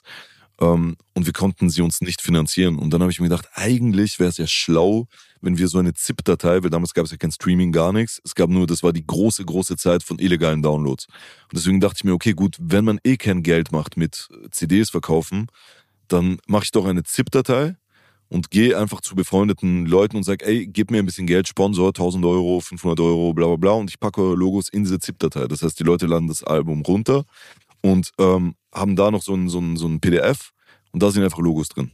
So, und das haben wir damals so gemacht und einfach Freunde gefragt. So, und ja. Und es ist dann nachher zum Business geworden. Und das war halt am Anfang, so haben wir unsere ersten Sachen finanziert. So konnte ich danach dann mit diesem Geld, habe ich dann äh, Leute, unter anderem meine Schwester, hingesetzt und gesagt, hey, guck mal, ich zahle, also meine Schwester hat kein Geld genommen, aber ansonsten, ich gebe euch ein bisschen Geld, dafür spammt ihr alle vorn voll. so, und so war es halt dann das Ding. Ich habe dieses Sponsorgeld, was nichts, 2000 Euro, keine Ahnung, ähm, und ihr spammt einfach alles voll. Und so, so war das das Ding. Und dann das nächste Business-Ding, was ich dann hatte, war bei meinem ersten Mixtape, dachte ich mir, okay, wie promote ich das? Und dann hat mir Debo, mein damaliger Labelboss, ähm, eine Interrail-Karte gekauft und hat mir ein Interrail-Ticket gegeben und ich habe ähm, irgendwie mich reingesneakt in so einen, so einen ähm, äh, Sticker-Drucker-Typ, der hat gesagt, hey, ich habe noch so ein Band oder keine Ahnung, wie das da lief und ich kann dir billig Sticker machen gib mal einfach schnell ein Motiv. Und dann habe ich zwei Koffer voll mit Sticker genommen, bin halt Interrail in jede Stadt gefahren und habe gestickert, ja. Hardcore, für ja, dich selber? Für mich selber, für mein Mixtape. Und dann hat aber tatsächlich auch der Vertrieb, weil ich wusste, das kommt, also das kriegen die mit. So, und die sehen, dass da ein bisschen Promo dahinter ist und dann strengen die sich auch an und die haben es tatsächlich mitbekommen. Ey, krass, ihr habt da eine Sticker-Kampagne gemacht und so weiter. Die wussten nicht, ich bin das alleine. Also, das, das heißt, also Interrail-mäßig, ähm, ja. so, so, so eine Bahncard 100 muss man sich so vorstellen. Genau. Und dann hingefahren und, über, und dann musst du ja überlegt haben, wo klebe ich jetzt am besten hin? Genau. Und da habe ich, also das war auch witzig, es war MySpace-Zeit und da hat ein Freund von mir, Sale, hat die paar Leute, die meine Musik gehört haben, angeschrieben und hat gesagt, ey, ich bin der Manager von Raf Kamora und ist eh komplett behindert, wenn man das jetzt heute hört, aber er hat gesagt, kann Raf Kamora vielleicht bei euch schlafen, weil äh, er macht gerade seine Promotour und ja, so war das damals. Und dann habe ich tatsächlich in jeder Stadt bei irgendeinem Fan geschlafen. Also irgendein Fan, inzwischen alles zum Beispiel Ribello aus Köln, mit dem ich immer noch befreundet bin. Ähm, ja, bei denen habe ich dann geschlafen. Warst du auch in Hamburg dann so? War in Hamburg. Da habe ich geschlafen bei einer ein, ein Mädchen, die ist Elisa. Und damals haben wir zusammen gestickert. Also sie, ihre Freundin und ich. Und wo, wo stickert man dann sinnvollerweise, wenn man so jetzt in, sagen wir, in Hamburg oder? Ja, das wussten ja die Fans, bei denen ich schlafe, die wussten halt, ey, dort, dort ist so der Sticker-Hotspot. Und in Hamburg waren wir, ich weiß nicht mehr, wie diese Straße heißt, aber so eine. Wahnsinn! Ja. Und das heißt, du hast dann noch im Endeffekt dadurch eine Wirkung äh, gespürt durch die Stickern, weil dann halt andere Leute gesagt haben, okay, krass, die machen ja richtig Kampagne, genau. begleiten zur Musik, dann können wir auch investieren. genau, das ist das Ding. Also es ist eigentlich immer, und es ist so im Business, ich meine, jeder Businessmann, der jetzt auch zuhört, wird wissen, es ist ein äh, da ein bisschen hochschießen und dadurch, dass man es da hochgeschossen hat, schießt man es da hoch und so weiter und so fort. Also aber man hat das Gefühl, heutzutage gibt es, es geht manchmal schon schneller. Also ich meine, du hast ja wirklich auch eine lange, du hast ja. Äh, hart arbeiten müssen, um da hinzukommen. Ja, ja. Aber also jetzt, weiß ich nicht, Apache, das ging jetzt viel schneller. Ja, aber ich sag halt so, es, auch heute gibt es noch Künstler, die einfach länger hasseln. So. Aber heute ist der, ähm, kannst du dich schneller verbrennen. Das heißt, wenn du heute quasi als Künstler TikTok voll spammst und es klappt nicht, hast du deinen Namen schon irgendwie verbrannt. Damals hatten wir ein bisschen den Vorteil, dass keiner mitbekommen hat, dass es nicht klappt. Weißt du, das heißt, ich konnte zehn Jahre lang auf Tour immer den gleichen Club 200er Location spielen. Ähm, und die Leute haben nicht wirklich gecheckt, dass ich jetzt unerfolgreich die ganze Zeit herumkrebse, weil es einfach nicht so gesehen wurde, weißt du? Die Leute haben sich ja nicht dafür so interessiert. Wenn du heute auf, auf TikTok zehn Jahre lang irgendwas machst, bist du irgendwann ein alter Schinken. Sogar nach sechs Monaten bist du ein alter Schinken. Früher hattest du immer noch die Shows, okay, jetzt, aber jetzt. Das sieht man bei Trettmann. Trettmann war, ist unfassbar, wie lange der Musik gemacht hat, bis der erfolgreich wurde. So. Ja, ja. Aber bei dir war es dann am Ende die Kollaboration mit Bones ja. und so und, und aber dann reichweitenmäßig dann auch Bones Social Media, um das einmal so zu rekonstruieren. Ja, also es war halt auch das Ding, es, es war eine Fusion, die halt gepasst hat. So, es gibt manchmal Fusionen, die passen überhaupt nicht wenn du zum Beispiel Red Bull mit Red Bull mischt, dann hast du nur nochmal Red Bull. Das wird nicht besser klappen. Wenn du aber Red Bull mit Wodka mischt, dann hast du halt ein Getränk, was die Leute betrunken macht und happy. also so, dann ist eine gute Mischung. Und mit Bones war es genau dasselbe. Also Bones war super edgy, super äh, ähm, Aber die Wahrnehmung kam dann auch über Social Media am Ende. Ich meine, über seine Reichweiten. Genau, ja, nicht nur über die Reichweite. Es ging halt auch um die, es ging einfach um die Chemie. Ich war immer ein sehr, sehr respektierter Musiker. Also es war in den Musikerkreisen, in der Szene war ich respektiert. Die, Leuten, die Leute wussten, okay, ich, ich habe diebe Themen, ich mache keinen Bullshit sozusagen. Und 187 waren halt wild und laut. Ja, und die waren auch, also Bones waren super krasse Musiker, was man aber damals nicht wusste. Und durch die Kollaboration mit mir wurde dann Bones ein bisschen in dieser ernsten äh, ähm, Ja. Sache ein bisschen mehr legit und ich ein bisschen mehr legit in der anderen äh, ja. Sphäre so. Und deswegen war das halt ein unglaublich guter Match. Okay, aber was heißt irgendwie, jetzt, wenn du heute Künstler, ich meine, du machst jetzt ja auch, bist jetzt auch Produzent, du suchst ja auch Mhm. selber neue Künstler. Ne? Ja. Dann guckst du dir dann an Reichweiten, guckst dir einfach nur die Musik an, wie findest du Leute? Ja, heutzutage ist halt ein bisschen schwer, weil sobald du jemanden sein willst, ist der schon gesandt. So, ich hatte ja das Ding Apache, die Geschichte habe ich ja, glaube ich, auch schon erzählt. Also, ich hätte ja Apache sein sollen. So, und hab's nicht gemacht. Oder zu spät. so. Also, es war ja. Weil äh, einfach du es auch schon ihn gesehen hast und dachtest, der ist, der ist ungewöhnlich, der ist gut und dann war, Nee, also es war tatsächlich, die Sache war, äh, ein sehr, sehr guter Freund von mir, Hadi Eldor, hat ihn damals mitgenommen zum, äh, zum Flughafen, wo die mich abgeholt haben, er und Apache. Und dann haben die mich zu einem, äh, zu einem Festival gefahren und ist auch eine witzige Sache. Apache hatte damals eine gefälschte, ähm, eine gefälschte Rolex, äh, äh, Day-Date, äh, äh, Rosé mit grünem Ziffernblatt. Und ich meinte so, ist echt? Und er meinte, nee, nee, aber bald. Gute, gute Attitüde. Und ähm, danach habe ich dann irgendwie äh, Songs vorgespielt und so bla von meinem neuen Album damals. Und da meinte ich halt zu Hardy, der hinten saß, meinte ich so, ey, da fehlt mir noch ein Feature. Und Apache ist gefahren und sagt, ja, wie wär's mit Apache 207? Ich meine, wer ist das? Und meinte, ja, ich. Dann guck ich so Hardy an und der meinte, ja, glaub mir mal, hör dir mal die Sachen an. Dann hat er mir die Sachen vorgespielt. Das war, glaube ich, Testarossa. Ja. Und ich fand die Sachen krass. Also ich dachte mir echt, pff, heftig. Also krasse Stimme, krasse alles. Äh, damals waren mir die Texte noch ein bisschen zu. Pff, hätte ich gewusst, dass dann so ein Song mit Udo Lindenberg kommt, dann hätte ich mir gedacht, okay, gut, ist genau das, was man braucht. Aber damals dachte ich mir, okay, Texte sind mir nicht edgy genug. Ähm, aber ich fand es super gut. Und ähm, Bones fand es auch richtig krass. Ähm, aber wir waren halt damals zu langsam. Wir hatten damals Palmos Plastik 2, das war wirklich ähm, gerade mitten unsere heißeste Phase. Wir hatten so viel zu tun, dass ich mir dachte, einfach aus meiner Geschichte heraus, ich weiß, wie man sich als Künstler fühlt, wenn ein Management jemand signed und nicht so hundertprozentig committed ist, ist das Schlimmste, was dir passieren kann als Künstler. Und deswegen dachte ich mir damals, ey, warte noch kurz, wir brauchen noch Zeit. Und in der Zwischenzeit natürlich äh, hat er dann das, das war woanders dann gemacht. Lukas Teuchner, wer hat das dann gemacht? Ich glaube, Lu Lukas Teuchner und äh, Bowser. Ja. Ja, ja, ja. Okay. Sag mal, bei euch, damals der Vater, ihr habt doch extrem viel live gespielt. Du hast ja auch, glaube ich, das größte deutschsprachige oder in deutschsprachigen Raum stattfindende Live-Konzert gespielt, habe ich auf gelesen. Ja. Nach, nach, also Helene Fischer in München, glaube ich, vor 130.000 Leuten gespielt Krass. und du irgendwie 120.000 Leute in Wien. 120, aber es waren vielleicht auch 130. Also das war so die, die Dunkelziffer ist höher. Äh, Aber in Wien, auf, auf, in Wien. also im Rahmen Do- eines Festivals. Donauinsel. Und dann habt ihr da äh, einfach dann selber die Idee gehabt, das so zu machen? Oder kann Nee, man nee, Donauinselfest, das gibt's seit, äh, keine Ahnung, wie vielen Jahren. Also ich sage jetzt irgendeine Zahl. 700 Jahre. Aber nie so groß. Na doch, also Falco damals in den 90er Jahren, glaub, ich glaube in den 90er Jahren war es, das war so das legendäre äh, Donauinselfest, war damals mit Falco, dann gab's noch mit Ambos, Danzer, bla bla. Und es war halt für mich immer, wow, Donauinselfest muss ich mal spielen. Habe ich dann auch gespielt 2003 oder ich weiß nicht wann und das haben wir halt gespielt vor äh, niemandem, also wirklich keinem, also vor keinem Publikum. Es waren halt nur irgendwie die Schwester von mir, die Schwester von meinem Kumpel, der mit mir gerappt hat, so das war's. Es war niemand dort. Und das war halt auch ein bisschen, ich dachte mir, okay, fuck, irgendwann muss ich das hinkriegen, so. Weil man war ja jedes Jahr im Donauinselfest. Ja, und dieses Jahr haben wir es gemacht. Und dann war es aber so groß, weil dann Leute dich sehen wollten. Und, Ja, Aber du, am Ende hast du nichts davon, sondern du hast einfach nur eine Gage bekommen.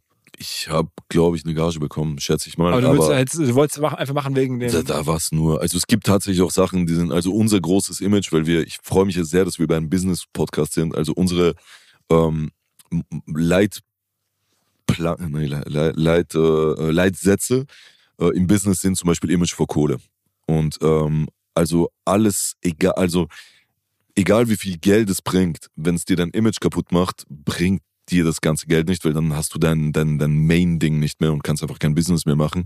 Und genauso ist halt manchmal umgekehrt. Es gibt Sachen, die sind so geil fürs Image, dass die Kohle da egal ist und du sprichst mich jetzt darauf an. Weißt du, was ich meine? Das ist mir schon viel, viel mehr wert als jetzt irgendwie eine, eine krasse Gage. Aber ihr- trotzdem habt ihr ja auch. Aber ich habe natürlich eine Gage bekommen. Aber auf der, mit der Tour, mit der Tour werdet ihr auch, ich meine, das war ja auch eine riesige, äh, sagen wir mal, Locations, die ihr da gespielt habt, Voll. oder? Also mehrfach jetzt. Also eigentlich Ja, ja. bis Corona und dann auch nach Corona auch schon Auch wieder. Ja, ja, also ich habe letztes Jahr zweimal äh, ähm, Tour gespielt, wo halt Langstes Arena, Mercedes-Benz, also größte Ding. Und fehlt dir sowas dann nicht jetzt in Zukunft, meinst du, wenn du da jetzt nicht mehr, also ich meine, das ist ja auch so, ich habe gerade Robbie Williams Doku geguckt auf Mhm. Netflix, äh, da, dann denkt man sich, okay, wie kann man da wieder runterkommen, wenn man Ja, es kommt drauf an, was für ein Typ du bist. Also Kurt Cobain hat sich umgebracht, weil er es so gehasst hat. Ähm, Und ich bin so ein bisschen zwischen Robbie Williams und Kurt Cobain. Also ich bin, mir, mir gibt, ehrlich gesagt, also mir geht's bei, bei Live-Auftritt gar nicht so um die äh, äh, Fütterung meines narzisstischen Krokodils, sondern eher so ähm, tatsächlich ein bisschen mehr um die Kunst, um das, um so wie halt so Live-Theater oder keine Ahnung, wie man das nennen soll. Aber ich bin auch wahnsinnig nervös. Und deswegen ist halt für mich so dieses ähm, Tour macht mich genauso nervös, wie ich mich darauf freue. So, deswegen, wenn das alles wegfallen würde, würde zwar natürlich ein bisschen das Dopamin fehlen, aber es würde ganz viel äh, Cholester, was, was bei, wenn man nervös ist, ist das Cortisol. Dann wäre es weniger Cortisol und weniger Dopamin, also es würde auf Null kommen. Okay, das heißt, dir, du, also du könntest schon einfach, willst, könnte man sagen, Live, zurücktreten. Das fehlt- live könnte ich, live würde mir am einfachsten fallen, wirklich zurückzutreten. Und live wäre auch das Ding, wo ich sagen würde, ab einem bestimmten Alter hätte ich keinen Bock mehr auf der Bühne zu stehen, zumindest, außer meine Musik ist so weit, dass ich es ver, äh, ähm, vereinbaren kann. Aber ich meine, guck dir Rolling Stones an. Ich meine, die spielen damit. Finde ich aber nicht cool, ehrlich gesagt. Also das, ich finde es nicht cool, ich will es nicht sehen. Ich will auch nicht Kurt Cobain, wenn er jetzt aus dem Grab auferstehen würde, würde ich zwar hingehen, weil ich der größte Nirvana-Fan ever bin, aber, also nicht ever, vielleicht bist du ein größerer Nirvana-Fan, aber ich bin ein sehr großer Nirvana-Fan. Ähm, aber ich hätte keinen Bock, Kurt Cobain mit 60 zu sehen auf der Bühne, weil er ist ein junger, wilder Künstler, Kurt Cobain. Ich will nicht den anderen Kurt Cobain sehen. Das ist das Ding. Also ich will schon das sehen, was er war. Aber er ist es nicht mehr. Deswegen hat er da meiner Meinung nach für mich nichts mehr verloren. Okay, okay. Ähm, wie ist denn das wirtschaftlich gesehen? Also live ist ja schon auch mittlerweile äh, ja, lukrativ, ähm, das so Geht spielen. Nee? Mhm. Ich hätte gedacht, irgendwie, dass das bei, bei, bei den Gro also bei, wenn man so große Venues spielen kann wie ihr, dass das Im dann schon. Gegenteil. Also das ist äh, dann der, der, diese Kurve sozusagen bewegt sich nicht. Je größer, desto mehr verdienst du, sondern die Produktion wird dann super teuer. Ähm, du brauchst dann sieben Trucks, äh, brauchst Hands, eine eigene Bühne, die du mitnimmst und so weiter. Also ich sage mal, manche Sachen im Live-Bereich, die viel kleiner sind, sind viel, viel lukrativer. Okay. Ich bin kein Booker, ich bin jetzt kein, auch kein Veranstalter, deswegen kann ich nicht sagen, wo jetzt der perfekte äh, Ding ist, aber ich schätze mal so drei bis 5.000er Locations sind vielleicht lukrativer, als wenn du 20.000er machst. das heißt, am Weil Ende für dich ist dann, also das Promo. Wirtschaftliche ist, Promo. ist Promo und äh, ähm, ähm, ja, für dich selbst, Selbstverwirklichung. Also ich werde jetzt in meine Tour, die jetzt äh, ansteht im, im, im März, ich glaube nicht, dass ich so großartig dran verdienen werde. Also ich werde natürlich bisschen was verdienen, aber ich glaube, ich werde daran nicht mal das verdienen, was ich bei einem Festivalauftritt Also ich, verdiene. hier Shirin David hat mir das auch schon erzählt, dass es bei ihr mehr oder weniger so eine reine ähm, Werbeinvestition Genau, sozusagen ist. Aber auf der anderen Seite guckst du dir halt an, Taylor Swift und denkst dir, okay, eine Milliarde Umsatz mit so einer Tour. Umsatz. Ja gut, aber das kannst du ja nicht wegbrennen, eigentlich, oder? Eine Doch. Milliarde. Also, ich, weil, wie gesagt, ich weiß jetzt bei Taylor Swift, weiß ich nicht, aber das ist ja so groß und so, also deswegen, ich schätze bei Taylor Swift ist ungefähr dasselbe wie bei anderen, nur halt in, in gigantischen äh, ähm, äh, Ja, ja. Ding. Deswegen denke ich halt auch, ihre, ihre Ausgaben sind halt genauso gigantisch. Ich weiß nicht, was sie äh, daran verdient und am Ende ist für Taylor Swift vielleicht, keine Ahnung, 20 Millionen Euro ähm, jetzt auch nicht so krass. Vielleicht ist für sie auch lukrativer, Ja, ja, einmal ja. beim krassen Festival aufzutreten. Wahrscheinlich, wahrscheinlich, also, hast recht. Ja, okay. Das Äh, Ding. aber was heißt, am Ende ist es sozusagen, wenn man auf das Musikbusiness drauf guckt, ist dann Streaming. Äh, Streaming. Da kommt. Streaming-Koops, ähm, Streaming-Kooperationen, ähm, Side-Businesse, also sowas wie wenn Shirin David oder Kapi ihre Tees machen, das ist super viel Geld, solche Sachen, wenn es klappt. Ähm, ansonsten natürlich live, also wenn du, keine Ahnung, so ein Clubshow-Typ bist und so ein Ballermann, irgend so, sehr viel Geld auch. Aber Ähm, hast, das würde jetzt nicht zu dir passen. Nee, wird nicht passen. Und du hast ja auch schon mal äh, versucht, sozusagen, also du hast- du hast ja einige Side-Businesses, aber auch weil wir gerade über, über äh, Tee oder, oder Alkohol Mhm. sprachen und so, da hast du auch schon Sachen versucht, Ja, wo du sagst, irgendwie hätte ich mal lieber nicht gemacht. ich sage mal so, von zehn Sachen, die man macht, ähm, schießt man wahrscheinlich bis zu achtmal daneben. Also es, also es gibt auf jeden Fall Sachen, die ich gemacht habe, wo ich mir denke, okay, war dämlich. Also es gab jetzt keine Sachen, mit der ich wirklich Minus gemacht habe, aber einfach Sachen, wo ich mir gedacht habe, ähm, du hast als Künstler ähm, immer nur eine, eine, eine gewisse Anzahl an Shots sozusagen. Ja? Also du, sonst wirst du irgendwann ein, äh, sonst wirst du irgendwann Lidl, weißt du, wenn du alles verkaufst. weißt du, ich meine? Das heißt, konzentriere dich auf maximal, sag ich mal, wirklich auf Biegen und Brechen so fünf Sachen, so. Ähm, und wenn du die voll machst mit, ich verkaufe Kekse, ich verkaufe, äh, ähm, und ich weiß, wovon ich rede, ich habe das alles gemacht. Also, Das verkauft so- Wie Kekse, hieß die, die, was eine Limonade, die du gemacht hast? Ja, White Crocodile, das war mit, mit Bones. Genau, da, das, dann war, die Story ist die, dass du dann aber die selber gar nicht so gerne mochtest, weil du eigentlich nie süßes Ja. Getränke trinkst und dann Ja, musstest du das immer pushen und hast dich dabei unwohl gefühlt. Das hast du immer gerne gemerkt. Ja, also das Ding ist halt so, ähm, es gibt manche Sachen, die mache ich auch ohne mich dafür zu schämen als Business, weil ich mir einfach denke, okay, das ist einfach Business, das ist jetzt Vermarktung, ich muss nicht hundertprozentig hinter jedem Produkt, also ich, ich muss nicht zu hundertprozentig das auch selbst machen, sozusagen, aber ich muss natürlich dahinter stehen. Also wenn das jetzt quasi Limonade wäre, die dich blind macht, dann würde ich sie nicht verkaufen.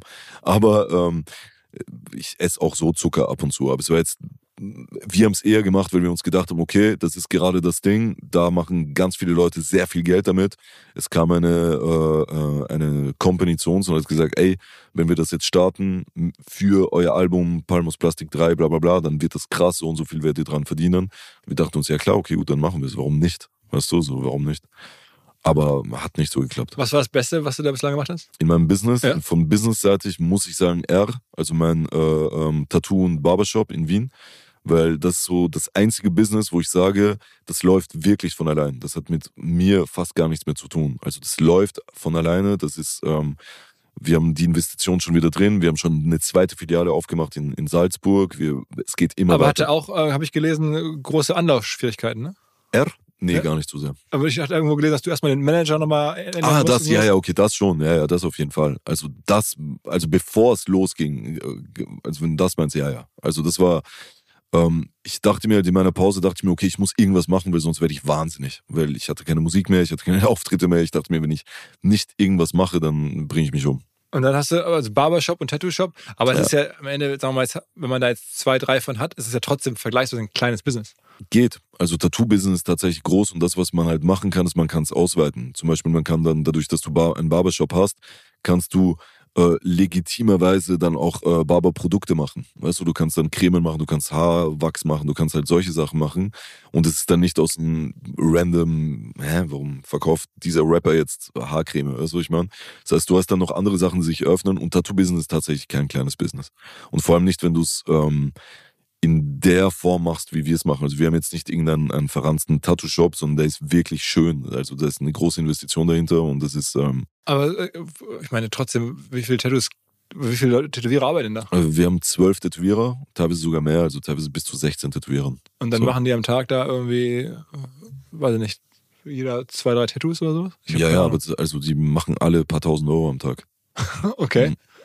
Okay, und das ist, das ist mitten in Wien ein größeres Studio. Ja, ja, ich glaube 350 Quadratmeter oder so oder größer und ähm, jetzt haben wir das zweite in, in Salzburg aufgemacht und wir wollten in Dubai sogar was aufmachen und so weiter, aber ähm, geht halt nicht. Aber ansonsten, das ist halt ein Business, wo ich sage, okay, das, das funktioniert ohne mich. Muss ich auch sagen, ich habe einen sehr, sehr fähigen Geschäftsführer und Partner. Aha. Das ist das Um und Auf, das habe ich gelernt, das sind meine Learnings. Wenn ich was Neues aufmache, muss ein Team dahinter sein, da muss jemand dahinter sein, der sich 100% sich dafür investiert. Weil ansonsten, ich bin Musiker, ich investiere mich trotzdem zu 100% erstmal in Raf Kamora. Und alle anderen Sachen muss, muss jemand dahinter sein, der sich genauso sehr in das Ding äh, äh, mit Leidenschaft äh, rein investiert wie ich in Raf Kamora. Und das habe ich gefunden in Wien und deswegen läuft er von alleine. Und das sind aber auch am Ende dann, ähm, also das Studio ist deswegen bekannt, weil du es promotet hast, weil es dein weil Am alle Leute Anfang. wissen, da bist- das ist dein Ding und so. Und Genau, am Anfang war es, weil ich es promotet habe und sowas halt in den, in den Medien und bla bla bla. Aber danach, also es gibt ja ganz viele Sachen, die von Rapper kommen, die sind am Anfang, wow, jeder geht da hin und nach einer Woche geht niemand mehr dahin. Und danach der, warum es bei uns gut klappt, ist, weil wir erstens ähm, eben, wie gesagt, ein sehr gutes Geschäftsführerteam haben und der eine davon ist sehr, sehr stark mit so Ad, äh, äh, Werbung schalten und bla bla bla. Und tatsächlich kommt sehr, sehr viel davon durch dieses Ads schalten, durch das Werbung schalten und so weiter. Ich, vor kurzem hat mir jemand erzählt, wie groß das Piercing-Business sein könnte, was, Okay. was da so passiert. Dann Also, los geht's. Ja. Piercings ab jetzt. Für euch alle. Jetzt ich- 50% Reduktion. Wer das gehört hat. Rabattcode. Tattoo, also ich hatte immer gedacht, das sind wirklich so die einzelnen Studios, aber klar, man kann das natürlich auch so größer denken. Richtig, ja. Ich, also ich habe keine Vorstellung, wie es genau aussieht. Ich hätte es Mhm. mal vielleicht googeln müssen, Es aber ist sehr schön. Es ist wirklich sehr schön. Es ist sehr schön. Es ist für mich, also wir hatten, und wir hatten ja auch Ambitionen. Also meine Inspiration war in Barcelona ein Tattoo-Studio von äh, Elijah, ist das, ein Model aus England. Das fand ich schon sehr, sehr schön. Und dachte mir, okay, sowas muss ich machen, so Barber und Tattoo und wirklich, dass du reinkommst und denkst, wow, wow, wow, so ein, ein Mhm. bisschen so eine Experience, wie man so sagt, hast, wenn du reingehst. Äh, Und dann sind wir wirklich, also es ist jetzt kein Promo-Quatsch, den ich da erzähle, wir sind wirklich nach Amerika gefahren, äh, geflogen, um uns dort Bang Bang anzuschauen. Das ist so das weltweit krasseste Studio und Wo ist das? ähm, in New York. Aha. Und wir haben uns in New York, in Las Vegas, in LA alle Studios angeschaut, um wirklich zu sehen, okay, wenn wir mitspielen wollen, so weltweit mit den krassen äh, Studios, will ich mal sehen, was die können. was hast du dann am Ende in das Studio investiert? Ähm, ich glaube an die 400 bis 450.000. Das ist ja noch eigentlich überschaubar. Geht, ja. Ähm, und das ist dann eine gute Lage in, in Wien oder so. Ist gute Lage in Wien, ähm, ja.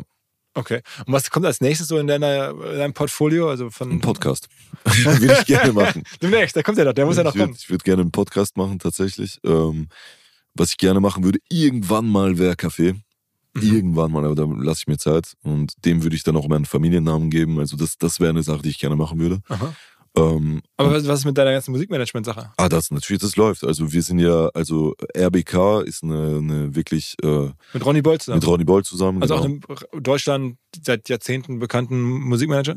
ja, Dawn des, der Musikmanagement-Industrie ist. Ronny ist auf jeden Fall eine sehr, sehr große Größe. Also wenn man jetzt aufzählen würde, die aktiven größten Leute im Musikmanagement, Ronny Bolt auf jeden Ja. Fall einer Wie hast du kennengelernt? Ähm, 2011, also das war damals über ähm, ganz kompliziert. Ein- Mein bester Freund in, in Berlin, Hamoudi the Royals, Produzent. Sein Bruder war der Manager von Casper. Casper war ähm, bei Beat Gottwald. Beat Gottwald in diesem vom Landstreicher, ne? Genau, Landstreicher. In dem Umfeld gab es eine Inga Sandmann, die hat mich im Verlag genommen. Also die hat mir einen Verlagsdeal klar gemacht damals. Dann hat Prinz P, ähm, äh, Wasif, also der Bruder von Hamoudi, und Ronny haben eine Managementagentur gegründet. Da habe ich unterschrieben. Und danach ist Ronny raus und ich bin dann raus und habe mit Ronny äh, quasi Label gegründet. Wen habt ihr so unter, also wen ihr managt? Ich Bones unter anderem, ne? Bones 187, UFO, ähm, ähm, Jesus, Juju, ähm, ganz viele äh, Newcomer, äh, Simon Chan, ähm, Aber da seid ihr dann, ihr seid nicht Label, sondern ihr seid wirklich nur Management. Management. Management, äh, Management mit äh, Labeladministration sozusagen. Also jeder Künstler hat sein eigenes Label, macht sein eigenes Ding, aber wir machen die Administration dahinter und das Management. Also das Management ist vor allen Dingen, wenn dann so Anfragen kommen nach Kooperationen, nach, Genau, nach Live, wenn man die Genau. buchen will, dann läuft es immer bei euch. Genau. Aber das Ding ist halt, das, was uns wichtig war von Anfang an, ist, dass wir sind nicht Agro-Berlin. Wir sind jetzt nicht so, ey, wir signen Künstler, bla bla. Wir sind Dienstleister der Künstler. So, und das ist ein bisschen unsere äh, Art, die wir haben, die es ein bisschen anders macht als andere. So, also wir schreiben uns die Künstler nicht auf die Flagge, sondern umgekehrt. Also das ist, ein Künstler kommt und fragt dann, ey, wollt ihr das machen? Und wir denken uns, ja, Bombe, lass zusammenarbeiten. Und wir tun natürlich das Beste, dass der Künstler eine perfekte Buchhaltung hat, eine äh, ähm, nach außen hin ähm, ähm, geschützt ist in ganz vielen anderen Dingen und ja. Berätst du ihn auch so ein bisschen, sagst, ey, das würde ich nicht machen, das würde ich machen und so? Kommt drauf an, welcher. Also es kommt drauf an, wenn man mich fragt, also egal welcher Künstler, bin ich natürlich da und gebe meine Meinung ab. Und es war am Anfang auch so. Ähm, aber dann wurden die Künstler irgendwann so groß, also jetzt nicht wegen uns, sondern einfach wegen Künstlern selber, weil die einfach groß geworden sind, dass dann irgendwann wissen die Künstler einfach selber, was sie machen. Bei Bones ist es ein bisschen eine Ausnahme. Äh, ich berate Bones und Bones berät mich oft, also weil wir einfach so eine zusammen so eine Geschichte haben. Ähm, aber an sich lassen wir den Künstler oder der Künstler macht, was er denkt und wir helfen dem Künstler auf seinem Weg, nicht umgekehrt. Okay. Ähm, lass trotzdem mal verstehen, ich meine, du müsstest das alles ja gar nicht machen, weil du könntest ja von den Streaming-Einnahmen locker, das müssen ja Millionen sein, die jedes Jahr dadurch, also Ja. wir haben ja gerade darüber gesprochen, wie viele Streams es sind, wie groß es ist. Also, wenn jemand weiß, wie Spotify läuft im Best Case, dann bist ja du. Und das werden Millionen sein jedes Jahr. Mhm. Also das heißt, du, du machst den Rest einfach auch nur, weil du Spaß am Also, Business hast? Ah, meinst du, ja, ja, klar. Also das ist Muss jetzt, sein, müsste es nicht. nee. Also wegen, wegen Leben meinst du davon? Ja, oder, oder, oder generell, ich meine, ich, ich, es gibt ja so eine Aussage von dir, dass du meinst, irgendwie, Geld brauchst du eh keins mehr. Hm. Reicht schon, alleine mit den Streaming-Einnahmen der letzten Jahre wahrscheinlich, oder die noch in den nächsten Jahren kommen werden. Ich meine, das ist ja, Ja, ja. Also man macht, also das ist aber dann wieder eine sehr, eine, eine philosophische Frage sozusagen. Natürlich ist irgendwann, ich klopfe Holz und bin unglaublich dankbar dafür, dass ich, es hört sich blöd an, aber ich, natürlich habe ich irgendwo ausgesorgt. Also ich müsste jetzt nicht mehr arbeiten gehen, um, um zu überleben. aber das Überleben ist, ist, gut. ja, aber was, was ist das Leben wert? weißt du, wenn du, wenn du deine Leidenschaft, ich habe das ja nicht aus Spaß gemacht. Also ich habe jetzt nicht Musik angefangen, weil ich, äh, also nur, hey, ich will jetzt ein bekannter Künstler werden und Fame und bla bla, sondern es ist meine Leidenschaft, meine, meine Berufung irgendwo. Und da gehört alles dazu. Also ich mache immer, äh, also ich würde jetzt auch keine, nicht unbedingt, also ich bin jetzt kein, kein, kein Aktienverkäufer äh, Verkäufer sozusagen, wo es mir nur um Geld geht und mein Ziel ist nicht äh, Leonardo DiCaprio zu werden in Wolf of Wall Street, sondern ich mache tatsächlich das, was, was mich erfüllt. Und Management gehört dazu, äh, auch solche Side-Businesses sind für mich Sachen, die mich erfüllen, weil ich einfach Spaß daran habe und ich glaube, das ist grundsätzlich strebt jeder Mensch irgendwo nach Unendlichkeit und nach Selbstverwirklichung und für mich ist das halt meine Art von Selbstverwirklichung, Projekte zu machen und erfolgreich fertig zu machen und so, dass sie dann vielleicht länger laufen, als ich lebe, wer weiß. Ich meine, was auf jeden Fall äh, mittlerweile ja wahrscheinlich über dein Leben hinaus einen Wert haben dürfte, sind die Rechte an deiner Ja, Musik. Die genau. liegen auch alle bei dir, ne? Ja, äh, allerdings werde ich äh, einen Teil davon verkaufen. Das heißt, wir sehen das ja gerade überall, also alle größeren Künstler, von weiß ich nicht, Getter bis Ah, ja, gemacht, ja. äh, Queen, wer auch immer, alle Ja. werden angesprochen, da kaufen dann teilweise irgendwelche Investmentfonds Genau. die Rechte, weil man das so gut kalkulieren kann mittlerweile. Und das ist ein Riesenwert. Und da bist du jetzt, also auch logischerweise angesprochen worden, weil die Songrechte, die da bei dir liegen, sind äh, schon viel wert. Viel wert, ja. Also da reden wir über zweistellige Millionensummen. Ja. Und dann we- weißt du schon wann und wen du sie verkaufst? Nee, also ich doch, also beziehungsweise ja, aber ich kann es nicht im Podcast sagen. Aber es ist. Also es, die Gespräche äh, laufen gerade. Die Gespräche laufen gerade. Und, und das ist irgendwie jetzt gerade einfach eine gute Zeit, das zu machen, wenn man dann einmal das Geld bekommt und dann, aber ich meine, es gibt ja auch so Fälle, wo man sich nachher ärgert. Ich glaube, Taylor Swift hat auch mal die Rechte verkauft, dann Scooter Brown, dann gab es einen riesen Ärger und so. Hundertprozentig. Aber das Ding ist halt einfach für mich, es geht's, mir geht's um was anderes. Mir geht's halt darum, ähm, ich habe ganz viele Immobilien gekauft. Also direkt, äh, das erste Geld habe ich alles in Immobilien gesteckt. In Wien? In Wien, in, in Deutschland, also beides, in Berlin, in Mhm. Wien. So, wir haben ein, ein Mietshaus jetzt auch gekauft und so weiter. Also ist, äh, ich bin da gut drinnen. Und das Ding ist, ich weiß, das halt, das sind alles Sachen, da kriegt man das Geld raus in Jahrzehnten. Weißt du, was ich meine? Und das Ding ist halt, ich bin 39. Ähm, ich finde, also ich hätte gern jetzt einfach auch, also ich, ich weiß, in, in 10, 20 Jahren kommt dieses Geld von dem, was ich jetzt angepflanzt habe, irgendwie raus. Und ähm, deswegen finde ich jetzt eine richtige Zeit, dass ich mir da Geld hole, mit dem ich dann vielleicht wieder arbeiten kann, irgendwas machen kann, was mir jetzt gerade Spaß macht. Kleiner Hinweis für die neuen Ziele. Und zwar Pipedrive kennen wir bei OMR auch sehr gut. Das CRM-System insbesondere für die Förderung des Wachstums kleinerer Firmen.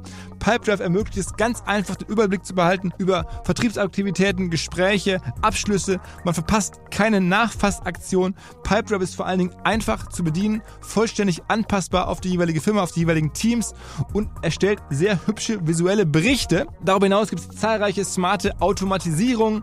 Also geht zu pipedrive.com, um dort eine kostenlose 14-tägige Testversion zu starten.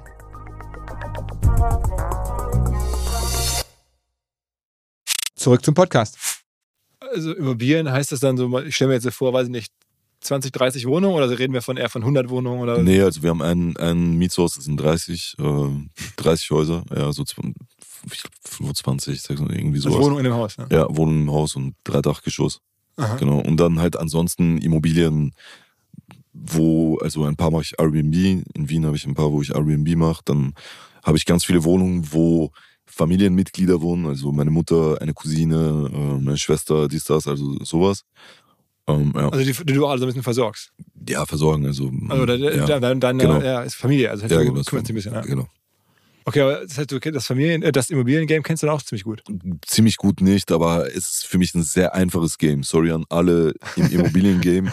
äh, will ich nicht sagen, dass, also es gibt natürlich Immobilienmilliardäre, die sind halt tausendmal krasser und kennen die ganzen Tricks, aber im Endeffekt geht es halt darum, du kaufst eine Immobilie und die wird im besten Fall später mal mehr wert sein und deswegen ist es gar nicht so kompliziert. Okay. Also, das- ja.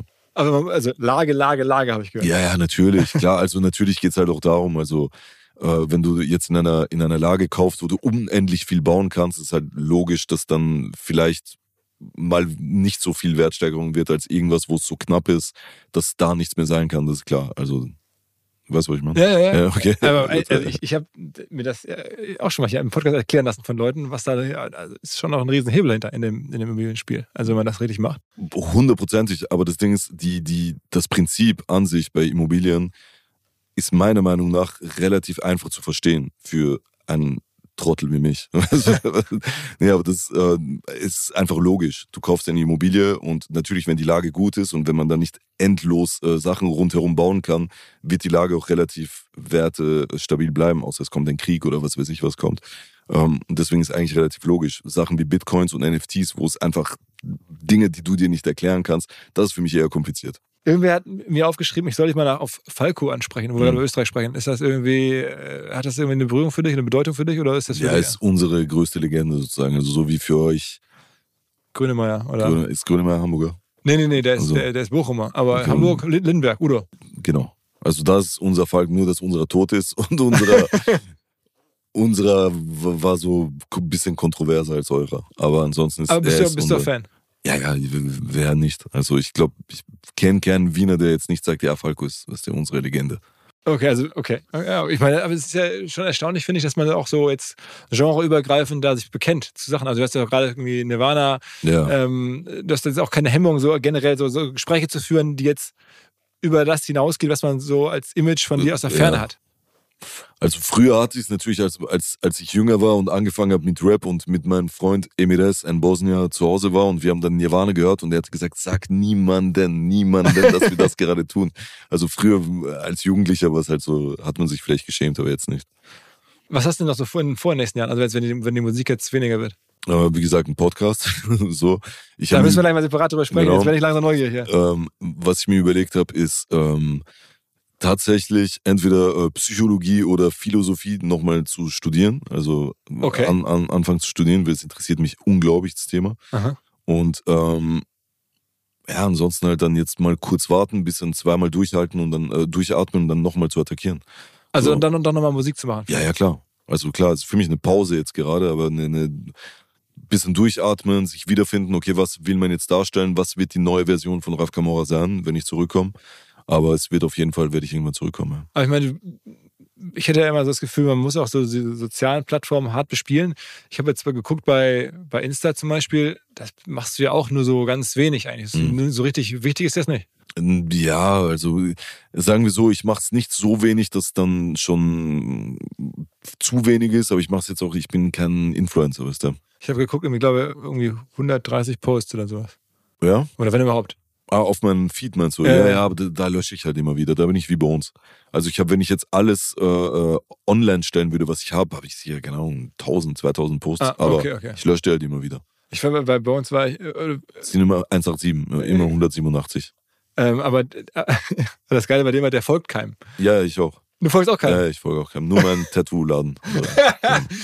Als Statement oder, oder was? Also ich habe es mir bei Bones abgeschaut am Anfang, weil ich mir gedacht habe, ja, genau so, weil ansonsten fragt jeder, ey, warum folgst du mir nicht, warum folgst du ihm, warum folgst du bla bla bla und es wird unübersichtlich und dann ist dein Folgeding gar kein Promo-Tool mehr. So, weißt du, was ich meine? Wenn du so 50.000 Leuten folgst und dann musst du jemandem entfolgen, wer das scheiße ist und bla bla und das macht einfach zu viele Probleme. Deswegen einfach von Anfang an niemandem Aber gefolgt. ich finde, du hast also, was diese Plattform anbelangt, eine extrem klare Kommunikation. Ich habe mir bei dir was abgeguckt und zwar, als wir zum ersten Mal vor Jahren hatten wir Kontakt wegen Bones, haben Mhm. wir da äh, eben getextet bei, bei WhatsApp. Und da hast du dann stehen gehabt, Sprachnachrichten bitte unter 45 Sekunden. Das habe ich mir sofort geklaut. Krass, das st- stimmt. Ja, aber, voll. aber hast du nicht mehr. Habe ich nicht mehr, dann muss ich das unbedingt wieder hinschreiben. Also, weil das ist, äh, also ich finde es fast schon unhöflich, wenn mir jemand eine Sprachnachricht schickt, die über zwei Minuten ist. Wenn es über eine Minute ist, ist okay noch, aber äh, eigentlich, also für länger ist dann schon unhöflich für mich, weil ich denke mir so, Mach kürzer, du kannst es hundertprozentig so, dass es in 30 Sekunden passt. Also du kennst eigentlich diese digitalen Plattformen alle, in, also du weißt genau, wie sie funktionieren. ja, ich bin ja nicht 75. Nein, also aber, aber trotzdem das Gefühl, du, du äh, und es ist ja für dein Leben auch so wichtig. Also ich meine, wenn man überlegt, jetzt machst du ein bisschen Pause und dann willst du nochmal angreifen, Hm. wie kommunizierst du dann, dass du wieder angreifst? Dann am, eigentlich dann am Ende über Instagram. über Instagram, aber das, was ich immer sehr gerne mache und was ich äh, immer gemacht habe in meiner, in meiner Karriere, sind äh, Kickoffs. Also wir haben immer ganz, ganz starke Kick- Kickoffs gehabt, wie zum Beispiel meinen Kickoff, den ich gehabt habe zu meinem Album Zenit. Das war damals, wo ich gesagt habe, okay, jetzt höre ich auf, weil das wirklich der Plan war. Ähm, da habe ich in Wien auf dem Sofitel, diesem Stadtzentrum, ähm, das äh, Release-Datum von diesem Album projiziert. Und ich habe im Vorhinein quasi der ganzen Stadt gesagt, ey, ähm, dann und dann um so und so viel Uhr, also da habe ich noch nicht gesagt, wo es sein wird, aber ich habe gesagt, ich werde in Wien ankündigen, wann mein letztes Album kommt. Wien weiß es zuerst. Und dann habe ich halt von Tag zu Tag so einen, äh, eine, einen, so wie so einen äh, Raben, quasi, weil Rabe ist ja so mein Logo, so einen Raben über einer Zone in Wien quasi digital fliegen lassen, dass sie das sehen, ah, okay, dort wird es ungefähr sein. Und bis zum Abend hin, ich glaube, es war dann so 21 Uhr, wurde der Rahmen immer kleiner. Und dann haben die Leute gewusst, ah, okay, es ist im Sofitel. Und da waren, schätze ich mal, so 10.000 Leute in der Innenstadt, haben gefilmt, äh, wann das äh, Album erscheint. Und Bones ist mit so einem Boot äh, über die Donau gefahren, hat so ähm, T-Shirts reingeschossen in die Menge und so. Es war wirklich unfassbar. Es war Also du wirklich bist krass. auch schon wirklich so Inszenierungs- und. Marketingkünstler. Ja, also ist, für mich ist Marketing Kunst und ähm, es macht mir Spaß. Es ist wirklich zum Beispiel jetzt mit, mit Chiago. Äh, wir haben ein Konzert gemacht auf einer Tankstelle in Wien. Und es war halt ein Videodreh und ähm, haben den Leuten gesagt, ey, meldet euch da an, wenn ihr dabei sein wollt beim Videodreh und so. Und da waren so 2.000, 3.000 Leute, sind gekommen. Und das war dann noch das Video und es war richtig geil. Und es war halt einerseits richtig geil, weil wir haben durch äh, TikTok bespielt im Vorhinein, weil jetzt ähm, im Gegensatz zu früher die An-Teaser-Phase von einem Song ist viel länger und viel wichtiger. Das heißt, wir hatten eine sehr schöne Teaser-Phase, weil die Leute alle das Konzert äh, gefilmt haben. Dann gab es schon so Ausschnitte vom Song, bla bla bla. Ähm, ja, Aber Marketing macht Spaß. was war mal, das Stickern habe ich mir jetzt gemerkt, das war abgefahren. Mhm. Jetzt sozusagen ein, ein oder erzähl mal, warum eigentlich der Rabe? Weil du gerade meinst, Ja, das ist ja ja. dein Logo, warum Genau. der Rabe? Ähm, also der Rabe, erstens, also es gibt die ganz romantische filmische Geschichte, ist, dass ich ähm, als Kind gewohnt habe, also gelebt habe im Château de Châtelard, heißt das, das im, in, am Genfersee dort, weil mein Opa hat gearbeitet in Weinbergen, waren, ich bin eigentlich Italiener, ähm, die haben dort gearbeitet in Weinbergen und wir haben in diesem Schloss gewohnt, so in diesen, so, so für die Bediensteten gab es halt da so ein Ding. Äh, und da waren sehr viele Raben. Und ich war immer, wie es die Legende meiner Mutter sagt, vielleicht ist es auch ausgeschmückt, aber angeblich waren meine ersten Worte Geräusche von Raben und ich habe immer die Raben beobachtet, so ein bisschen wie bei Batman. Und ähm, ja, deswegen der Rabe, es war halt immer ein Tier, was mich irgendwie fasziniert hat. Und später habe ich dann einen Song geschrieben, 2010, glaube ich, war das, und der hieß Schwarzer Rabe. Und da ging es darum, ähm, dass ich ähm, im Song selbst sage ich, okay, mit der Musik klappt's nicht und fuck und Ding. Und dann kommt ein schwarzer Rabe, bisschen wie bei Edgar Allan Poe, und klopft ans Fenster und sagt, ey, ähm, wenn du es schaffen willst mit der Musik, dann komm, lass uns zusammen machen und ähm, dann wird das und das passieren, du wirst Erfolg haben und im Song ähm, denke ich halt nochmal darüber nach und sehe, boah, die Schattenseiten des Erfolges, bla bla, und ich entscheide mich dagegen. So, und das war der Song Schwarzer Rabe damals. Und ähm, deswegen halt Rabe, deswegen auch mein Buch Der Pakt, wo es halt darum geht, ein bisschen um, um, um metaphorisch viele Leute, also ich habe auf, auf TikTok äh, Sachen gesehen, wie ja, Raf Kamau ist Satanist, weil er hat sich seine Seele dem Teufel verkauft für 35 Euro. ist natürlich Quatsch. Ich bin äh, ein, ich gehe sogar in die Kirche, also es ist Quatsch, aber Ähm, ähm, Wirklich? Als Gläubige? ich gehe tatsächlich in die Kirche. Als, als evangelische oder Nee, katholisch? äh, Römisch-katholisch, aber eine Sache, die mir halt wichtig ist, ich mische Religion nicht in, in irgendwas drin, aber ich persönlich gehe in die Kirche Okay. und ähm, wie gesagt, auf TikTok gab es ganz viele Videos, wo, wo die äh, Leute nicht verstanden haben, dass das irgendwo ein Stück weit eine Metapher ist mit, der, mit dem Raben. Ähm, aber es ist so wie, wie soll man sagen, so das Krafttier, das Symbol Jeder, alles braucht so sein Symbol. Für mich war der Rabe. Ich meine, also das heißt, du hast die Kampagne in Wien gemacht. Erzähl mir noch so ein, zwei Sachen so aus der, aus der Marketingfeder von, von Raf Kamora. Also du, das Sticker ganz am Anfang. Mhm. Jetzt, wo du dir solche Sachen leisten kannst, in Wien da so Installationen auf, auf äh, oder so Projektionen auf Gebäude zu werfen und dann Ja. da, ähm, äh, sag mal, Musik anzukündigen. Was gibt's noch so? Also wie gesagt, die letzte Aktion mit Chiago fand ich auch krass. Der, ja. Auf der Tankstelle, das war heftig. Ähm, damals mit Bones zusammen für den 187-Sampler gab es auch eine, meiner Meinung nach, super Marketing-Strategie, die wir damals uns überlegt haben. Ähm, da, haben. da ist der Sampler rausgekommen ohne äh, Vorbestellung. Das bedeutet, die Leute konnten, weil ich habe damals gedacht an iPhone. Wenn das neue iPhone kommt, campen die Leute quasi vor dem Laden, damit sie alle dieses iPhone haben. Und für uns war so das Ding, okay, wenn der Sampler kommt, sollen die Leute quasi wirklich vom Laden, um das alles ein bisschen so wieder ähm, physischer zu machen, haben wir uns gedacht, ey, es wäre doch geil, wenn die Leute wirklich vorm Laden, so wie damals, wenn eine CD rausgekommen ist, haben die Leute alle auf die CD gewartet. Um das ein bisschen zu pushen, lass uns keine Vorbestellungen machen, sondern direkt die CD im Laden. Und das war dann noch dazu an einem Dienstag, an dem 18.07., 187. Ähm, Natürlich. Genau. Ah, okay, okay, okay. Ja. und dann, dann äh, war das da, das war damals krass. Dann haben die Leute halt äh, ähm, wirklich gewartet vor dem Laden und das war die Idee von von Also wie Bones ein und mir. Sneaker-Drop am Ende. Genau. Und das hat in der Musik hat, hat das niemand gemacht und das hat super geklappt und das Album ist auch auf eins gegangen dann. Also es war trotz ohne Vorbestellung, ohne nichts. Habt ihr auch so Sachen gemacht, wo du immer so Sachen in die in der Platte beipackst? Also das Mhm, ja. ist dann auch so das große Thema, dass man so am Ende kaufen die Leute gar nicht mehr die Platte, aber die wird dann trotzdem Ja, das sind gezählt. diese Fanboxen und so. Genau, dann macht man da irgendwelche abgefahrenen Sachen in die Fanbox rein und sowas. Ja, also ich muss ehrlich sagen, so mit diesen Fanboxen und so weiter ist halt, ähm, wenn es Sinn macht, dann ist geil. Wenn es aber keinen Sinn macht, wird's langsam, irgendwann wird's lächerlich. Und deswegen habe ich immer versucht, dann in den Fanboxen wirklich Sachen reinzupacken, ähm, wie zum Beispiel Bücher. Also, weil ich finde halt, Bücher sind, haben wirklich eine Wertigkeit. Das ist eine Sache, die ist auch nicht zu teuer. Also bei der Herstellung. Das heißt, man kann das irgendwie auch vom Preis her so machen, dass die Fanbox, äh, Fanbox dann nicht zu teuer wird. Aber ähm, Zeit habe ich oft Bücher reingemacht. Ich meine, du hast ja auch zwei Bücher geschrieben, ne? Ja. Aber da, auch Bestseller. Ähm, aber ich, ich, ich fand trotzdem, die, die Auflagenzahlen, die ich sehen konnte, waren gar nicht so groß. Also jetzt für, für das Buch. Ich glaube, irgendwie. Ich weiß gar nicht, was krasse Zahlen sind bei Büchern.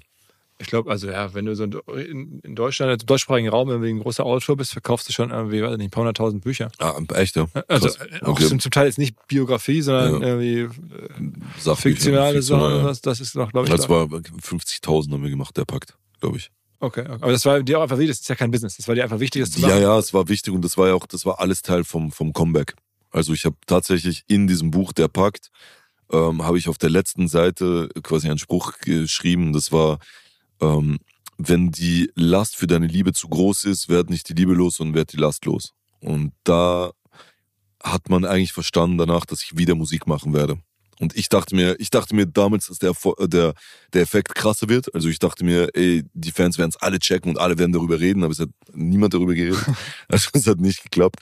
Aber es war eigentlich mein Plan. Ich dachte mir, okay, ich, ich ähm, schreibe das jetzt und alle werden dann darüber reden, ey, er wird zurückkommen, er wird zurückkommen, er wird zurückkommen. Weil ich habe es auch genauso geplant, dass das Buch kam, glaube ich, raus am 4. Juni.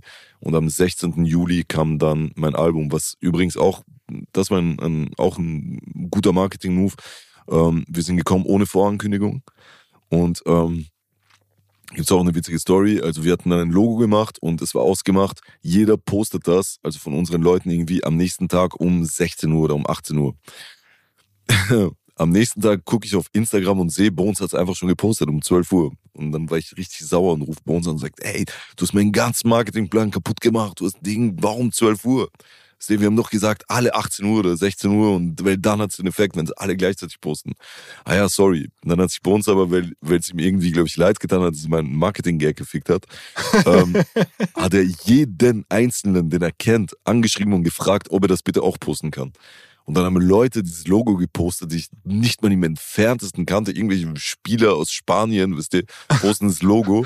Alle. Weil bei uns hat einfach, es ist auch was anderes, wenn du für jemanden fragst, als wenn du für dich Ja. selber fragst. Und er hat mir damals unglaublich geholfen und hat die Aktion dann noch tausendmal größer gemacht. Also es hat irgendwie gefühlt jeder dieses Zeichen, sogar Flair hat das, glaube ich, gepostet, obwohl Flair mit uns verfeindet war oder irgendwas. Und es war echt krass. Also es war, äh, und dann kam das Album um 0 Uhr, bam, kam es einfach raus. Wenn du jetzt sozusagen für Marken arbeitest, gibt es ja auch, dass du so Markenkollaborationen machst. äh, Ja. Bist, äh, ja. Apropos Österreich. Ja. Ähm, äh, da, genau, da hört man schon, welches Getränk. Ähm, ist denn das so, dass, dass du da auch irgendwie mit einbezogen bist? Ich meine, du machst jetzt ja Puma, bist du jetzt recht. Mhm. Ne? Also, die machen das eh viele. Mit ASAP Rocky habe ich jetzt gesehen, ist auch Puma. Also, die scheinen ja da irgendwie so ein bisschen auf die, auf die Musikschiene Bock zu Ja. haben. Ne? Also, Voll. nehmen sich da ein, beziehen sich da ein oder ist das irgendwie so aktiv oder sagen die einfach, ey, hier sind deine Klamotten, wie läuft denn sowas? Also ja, ich habe auf jeden Fall das Recht zu entscheiden, mit wem. Also nicht Ja, so, dass das Ronny klar. Wolter sagt, hey, jetzt bist du Kick. nee, also es natürlich, man, man entscheidet mit. Ähm, und Puma, also ich sage mal, da bin ich relativ schmerzfrei, weil für mich ist, ähm, sorry, ich hoffe, ich mache mich damit jetzt nicht Vertrag, vertragsbrüchig. Ähm, ich finde Adidas gut, ich finde Nike gut, ich finde Puma gut, ich finde äh, alle Sportsmarken. Es gibt jetzt nicht, wo ich sage, ey, die ist scheiße, die ist gut und so weiter. Ich finde die alle gut. Also die haben alle coole Schuhe, alle Ding. Und ähm, für mich geht's dann eher darum, wer ist der bessere Partner, so ist und wer, mit wem habe ich Perspektive, irgendwelche Projekte zu machen, wer ist auch dahinter, wer hat Bock, das zu machen und das war Puma. Und, Also- aber Projekte heißt dann ein eigenes Schuh oder eine eigene Linie? Zum Oder? alles, kann alles sein. Es kann auch dann sein, ey, man hat Bock nach, ich freestyle jetzt, also nach China zu gehen und dort äh, ein Musikstudio zu bauen und dann ein chinesisches Rap-Album zu machen. Werde ich nicht machen. Aber weißt du, so irgendwie für je offener und je besser die Bezugsperson ist, die man halt hat bei einem Brand, äh, desto besser. Und bei Puma waren die Leute auch cool irgendwie. Aber Fashion ist ja eh schon ein bisschen auch dein Ding. Deswegen dachte ich, dass da vielleicht Ich will es nicht Fashion nennen. Also so, ich mache Merchant, besseres, gutes Merchandise. Fashion ist so, wie wenn jetzt quasi, keine Ahnung, ein Opernsänger kommt und mal einen Part geschrieben hat, sagt, ich bin jetzt Rapper. Also Fashion ist nochmal so ein krasser, da muss man so Aber Pharrell ist jetzt auf einmal Creative Director bei, äh, bei LWMH oder so. Guckst du dir sowas an? Verfolgst du sowas? Habe ich gehört, aber das Ding ist halt, Pharrell ist vielleicht viel krasser Fashion als ich. Also so ich, ich habe einen eigenen Stil, den ich gerne trage, so und ich würde jetzt auch sagen, ich kann es, also ich kann mich auch anziehen, dass man sich nicht schämt dafür sozusagen, aber ich bin weit weg von Fashion. Guckst du dir so, also, sag mal, was an, was die Amerikaner machen, so Kanye und Adidas. Ich meine, man kann ja sagen, du, was man möchte, aber der Typ hat ja echt einen geilen Schuh erfunden. Klar, ja, ist krass. Aber das würdest du dir nicht so trauen. Also ich glaube, ich sehe mich einfach da jetzt nicht als als äh, krasse Fashion-Ikone. Also ich würde es gerne, ist so, aber jeder zu seine Stärken. Aber es gibt ja so viele Brands oder so viele auch, die sagen, ey, mit die man mit dir das so ausprobieren. Ich, ich bin mir sicher, hören welche zu. Ja. Die sagen, okay, Klar, wenn ihr eine Idee für einen krassen Schuh habt, der mir gefällt, dann lasst es uns du musst die zusammen ja, du, tun. die, die haben die. Infrastruktur. Die haben die Also, Infrastruktur. Ja, ja klar. Also, wie gesagt, das ist halt wie das Beispiel, was ich halt schon hatte mit diesen, äh, mit diesen verschiedenen Shots, die du hast. Also, wenn ich jetzt auch noch einen Schuh mache, dann weiß ich nicht, ob ich dann noch den Kaffee mache. So? Also, es ist so, du musst halt überlegen, was du machst und was am meisten bringt. Und äh, natürlich macht Sinn und wenn es da eine krasse Möglichkeit gibt, bin ich für alles offen. Alles. aber keine Pizza. keine Pi Nee. Das ist schon durch. Nee. Also die, Pizza wäre halt auch, für mich als Italiener wäre es halt wie wenn, keine Ahnung, also das kann ich ja gar nicht machen, Tiefkühlpizza verkaufen. Das wäre Schande. ja, okay. Ja, das stimmt. Das, das, Riesenschande. aber du könntest natürlich auch eine geile Story erzählen. Ich als Italiener, die leckerste Pizza ja, der Welt. würde ich jeden Italiener verraten. Also es ist sogar meine Mutter, die eigentlich, der das alles scheißegal ist, sagt sie auch, wir essen keine Tiefkühlpizza. Wir sind, das ist irgendwo ein Teil unserer Kultur. Wir werden jetzt keine Pizza, Tiefkühlpizza mit Ketchup essen. So, das Äh, also. Pizza braucht ihr hier nicht melden, macht er nicht. Nee, nee, auf keinen Fall. Irgendwas anderes, was du Bock hättest zu machen? Ja, wie gesagt, Kaffee fände ich wirklich interessant, äh, Kaffee zu machen. Ähm, Podcast? Hey, Ja, hab ja. ich schon mal erklärt. Aber- was richtig Ähm. gut laufen soll, ich, ich weiß nicht, wer mir das erzählt hat, ob das on the record oder off the record war. Irgendwer verkauft, glaube ich, auch richtig viel Tabak. Ah, ja, ja. Das, also das macht 187, verkauft richtig viel Tabak. Also online, ne? Reden wir ja, ja. ja, richtig viel Tabak. Äh, Vapes verkaufen ja auch richtig viel und das Ja. ist tatsächlich auch ein Business, was ich angefangen habe. Leider ist halt so, bei dem, äh, bei dem Business ist so, du brauchst, je nachdem wie stark deine Partner ist, sind, so stark wirst du. Also das ist gar nicht so krass vom Künstler abhängig, vom Hype des Künstlers, weil zum Beispiel Massiv, so, der macht richtig viel Geld mit Tabak, äh, ist aber jetzt streamingmäßig nicht so stark, so, weißt du, was ich meine? Also es hat gar nicht damit zu tun, wie stark du als Künstler bist, so, ja. Aber das heißt, die, du brauchst die Infrastruktur. Die muss so gut sein, dass das Du brauchst den Partner. Also es ist genauso wie äh, ähm, bei jedem Side-Business, wenn du einen wirklich starken Partner hast, der sich da rein investiert, der das wirklich gut macht, dann bist du auch stark. Und das ist bei, bei Tabak halt vor allem so. Du brauchst wirklich gute Leute, Leute, die legit sind, die äh, einen Namen haben in der Tabakindustrie, die die äh, Händler haben, die von denen kaufen und dann Aber ich, also, da müssen ja riesige Margen sein. Ich kenne das. Unglaublich, die machen unglaublich viel Geld. Du Aber- kannst dir gar nicht Ja, vorstellen. viel ja, Geld, ja, ja, genau. Ich habe das irgendwann mal erzählt bekommen und dann dachte ich auch, alter Schwede, das ähm, ahnt man ja gar nicht. Also, weil, oder ich wäre da nicht drauf gekommen. Ich dachte, okay, Musik und dann Klamotten und dann denkt man solche Sachen und auf einmal ist es dann Tabak, wo dann. Riesig. Also, ich nenne keine Zahlen und keine Namen, also bis auf das um Bones geht, aber als damals die Verhandlungen geführt wurden für den 187-Tabak und die Partner gesagt haben, ey, so und so viel Geld wird dabei rausspringen, haben mein Manager und ich uns angeguckt und gesagt, ja, okay, fand das niemals. Aber gut, lasst uns probieren, so vielleicht so schlimmer als das nicht läuft, kann es nicht sein. Aber es war tatsächlich so. Aber für dich selber ist das kein Thema.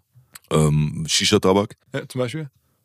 Ich bin halt so weit weg davon. Also Shisha-Raucher bin ich überhaupt nicht. Ne? Okay, dann ist, dann ist ja so ein bisschen wieder so die alte Story von, was wir gerade hatten. Äh, äh, den, den, Der den- blinde Mann, der mal gesehen hat, oder was? Nee, du meinst ja also, die Limonade, der süßen, der süßen. Das ist das Ding. Also Ja. ich hätte kein Problem damit, etwas zu verkaufen, was ich jetzt nicht jeden Tag mache, aber ähm, mir fehlt da ein bisschen der Bezug. Wenn jemand Bock hat äh, und Vorschläge hat, was man mit dir alles so noch, was man dir vorschlagen dürfte, dann, dann ich schick's weiter. Also schreib mir oder schreib der Management ähm, und äh, mal gucken, was entsteht. Ich freue mich immer, wenn das im Podcast hier produktive Sachen entstehen. Ja, auf jeden Fall. Also wie gesagt, das, äh, ähm, das was, worauf ich sehr Bock habe in Zukunft, ist ein bisschen, also ich bin 39 und ich werde 40. Das bedeutet für mich, ähm, das, worauf ich, ich wirklich, wirklich Bock hätte, wären Sachen, wie du aktiv dein eigenes Leben vielleicht verbessern kannst und auch andere, aber ohne das halt so auf dieses schmierige, hey, ich habe die zehn Regeln für deinen Reichtum, die Schablone für so das auf gar keinen Fall, aber halt irgendwie so eine Art, ähm,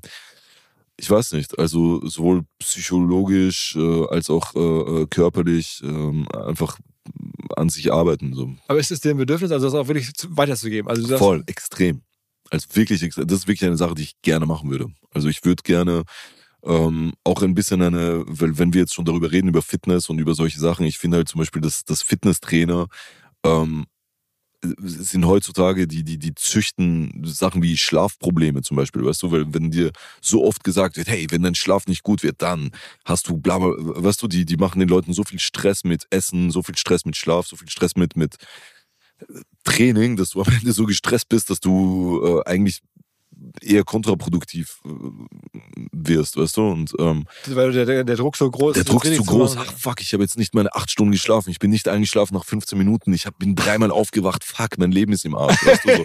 Aber weißt du, was ich meine? Und das ist halt so, ich glaube, es gibt halt andere Ansätze. Und mein Buch, was ich geschrieben habe, Dark Zen, und das ist tatsächlich eine Sache, über die ich gerne spreche und auch gerne sprechen würde, ist halt, ähm, da habe ich mir ähm, ein bisschen zusammengeschrieben, was meine Learnings waren. Also worüber, wa- was, ähm, ja, wa- was, äh, ähm, womit ich rausgegangen bin. Das, das sind für mich eigentlich die Schätze, äh, die ich, die ich mir geholt habe nach äh, 15 oder 20 Jahren Musikindustrie ist Dark Zen, weil ähm, da sind mir so viele Sachen passiert, Kann man die- bei Amazon bestellen. kann man nicht. kann man Nee, nicht? Nee, kann man nicht. Also Dark Zen, das Buch habe ich wirklich nur als ähm, äh, zu Box beigepackt, weil ich mir gedacht habe, Also wenn jetzt jetzt jemand hier hört und das bekommen will, kriegt, kommt man nicht kriegt er nicht. Das heißt, er muss dann demnächst den Dark Zen Podcast hören. Genau. Tatsächlich, weil für mich ist einfach, ähm, das Buch ist, wie soll ich es beschreiben? Das ist wie, wenn du bist ein Autoliebhaber und weißt, okay, dieses Auto fährt so schnell und dieses Auto fährt so schnell und so weiter und du schreibst darüber, aber du bist kein Mechaniker. Und genauso war es für mich, also Dark Zen habe ich geschrieben, das sind meine Erfahrungen und ich habe mit, äh, ich habe mich natürlich mit Leuten vom Fach äh, zusammengesetzt, habe über Dinge gesprochen und so weiter und das alles mit reingepackt, aber ich bin kein Psychologe, ich bin, ich habe es alles nicht studiert, ich habe davon eigentlich keine Ahnung. Das heißt, das waren meine Hypothesen, die ich da reingeschrieben habe. Das auf den Markt zu bringen und dann hast du Rafael Ragucci, Dark Zen und daneben hast du Adler. Also ich meine, mit dem Ding, dann, ich kann dann noch nicht im gleichen Feld spielen. Deswegen war mir das wichtig, dass ich das meinen Fans erstmal gebe, dass die es lesen können, dass die sehen können, wie mein Ansatz ist dazu. Aber wenn ich das wirklich vertiefen will, dann muss ich mich auch noch mehr damit auseinandersetzen. Und dann muss ich auch darüber sprechen. Weil es ist schwierig. Alles, was du schreibst, ist halt einfach schwarz auf weiß, hast du das jetzt gesagt. So, weißt du, ich meine? Und da kannst du, da, da musst du dich wirklich darauf konzentrieren, dass was du sagst dann auch wirklich nachvollziehbar ist und auch, ich habe wahrscheinlich heute zehnmal legit gesagt, aber Ja. ja. leg, legitim ist. Aber äh, trotzdem, äh, ich habe so ein bisschen hier Sorge um einige Hörerinnen und Hörer, die es auf jeden Fall haben wollen. Mhm. Das wird es aber eBay geben, oder? Vielleicht. Weiß ich, Also- ich habe nicht gegoogelt. Also wer es hat, ich schätze mal, es hat jetzt bei eBay einen hohen Wert. Wenn man Ja, es also das Buch bekommt. also ich finde es wirklich schön. Also das Buch ist auch nicht schön. Ich find's Lesenswert. Gut, ich finde es lesenswert, weil da geht es halt erstens natürlich darum, um die Dark Zen-Regeln, die ich mir da aufgestellt habe, wie zum Beispiel, keine Ahnung, Ikigai, das ist so, so, ein, so ein aus Japan kommender Begriff für quasi die Lebensfreude und so weiter. Also Ikigai ist unantastbar. Ähm, oder Sachen wie vermeiden, vermeiden, bla bla. Einfach Sachen, aber dann ähm, ähm, also Regeln, die ich aber darauf beziehe, auf Dinge, die mir wirklich passiert sind in, in, meiner, in meiner Karriere, wie zum Beispiel, keine Ahnung, ähm, ähm, hätte ich Contra K damals nicht nach einem Feature gefragt, so, weil ich mich geschämt habe, ihn zu fragen, ähm, wäre der Kontakt zu Bones gar nicht zu, zustande gekommen, weißt du? Und das war halt dadurch, dass ich es vermieden habe, zu vermeiden, also weil ich mir einfach dachte, nein, ich kann nicht fragen, niemand, boah, ist mir unangenehm, was ist, wenn er sagt nein, weißt du? Da habe ich drauf geschissen und gedacht, nee, ich, ich mach's. So, und das war halt für mich ein Learning, blöd gesagt, für ganz, ganz viele andere äh, ähm, Lebensbereiche und vermeiden, vermeiden kann halt auch genauso sein, wenn du Komplexe hast, weil du dich irgendwie nicht hübsch findest und du gehst dann nie schwimmen, weil du denkst, boah, ich sehe immer scheiße aus und bla bla bla, das, dann wächst du dran nicht, weißt du, dann versuch's zu vermeiden, geh halt vielleicht mit deinem Handtuch zuerst und dann irgendwann schmeißt du es Aber Handtuch weg. man kann sich da extrem gut Ja. vorstellen. Also sozusagen das, was du auf deinem Weg für dich gelernt hast, was funktioniert, irgendwie äh, sozusagen die Regeln, dann hast du dir das in der japanischen Theorie geklaut, dann hast du Ja, dir das da genau. geklaut und alles so, was dann für dich funktioniert hat. ja, teilweise auch aus Psychotherapie und, und solchen Sachen. Also es war Also ich kann mir schon so die, die, sagen wir, die, die Lebensregeln ganz gut vorstellen. Mhm. Und ich meine, und wahrscheinlich irgendwie würde es schon Leuten helfen. Also ich meine, du wirkst ja jetzt ja auch sehr ausgeruht und, und sagen bin wir, ich tatsächlich verantwortlich ja, auch ein bisschen. voll. Also ich meine, das, das ist ja immer so ein Thema, was wahrscheinlich findest du bist ja kein großer Fan von, aber vielleicht kann ich da einmal fragen, weil mit deinem Fame und deiner Reichweite hat man dann Verantwortung? Im jetzt kommenden Hinweis mal nicht AdTech oder B2B Softwarelösung, sondern mein Kollege Max, der sich mit Gin auskennt und alle unter 18-Jährigen jetzt bitte weghören, mir berichten wird, warum er Monkey 47 so besonders findet. Max, Ja, Philipp, es steckt direkt im Namen. Das sind die 47 Botanicals, die dem Ganzen einen einzigartigen Geschmack verleihen. Das sind zum Beispiel die Preiselbeeren aus dem Schwarzwald, die ihm auch eine ganz besondere Note geben. Aha. Und was hast du da mitgebracht? Meinen Favoriten, den Monkey 47 Tonic. Super einfach, ein paar Eiswürfel, etwas Monkey 47, das Ganze aufgefüllt mit Tonic Water und einer Grapefruit-Zeste obendrauf. Fertig ist der erfrischende Drink. Okay. Äh, und das schmeckt dann? Auf jeden Fall. Beim ersten Schluck spürst du direkt die Wacholdernote, frische Zitrusnoten und eine leichte Pfefferschärfe. Für mich ist es genau die Balance dieser Aromen, die den Gin ausmachen. Und gibt es noch was über Monkey 47 als Brand zu sagen? Ich meine, du siehst es ja schon am Apotheker-Design der Flasche. Die Brand ist mit super viel Liebe gestaltet. Vom Etikett bis hin zur Website, die aussieht wie eine alte Zeitung. Da wundert es mich ehrlich gesagt auch nicht, dass Monkey 47 bereits zum achten Mal in Folge als Top Trending Gin Brand ausgezeichnet wurde.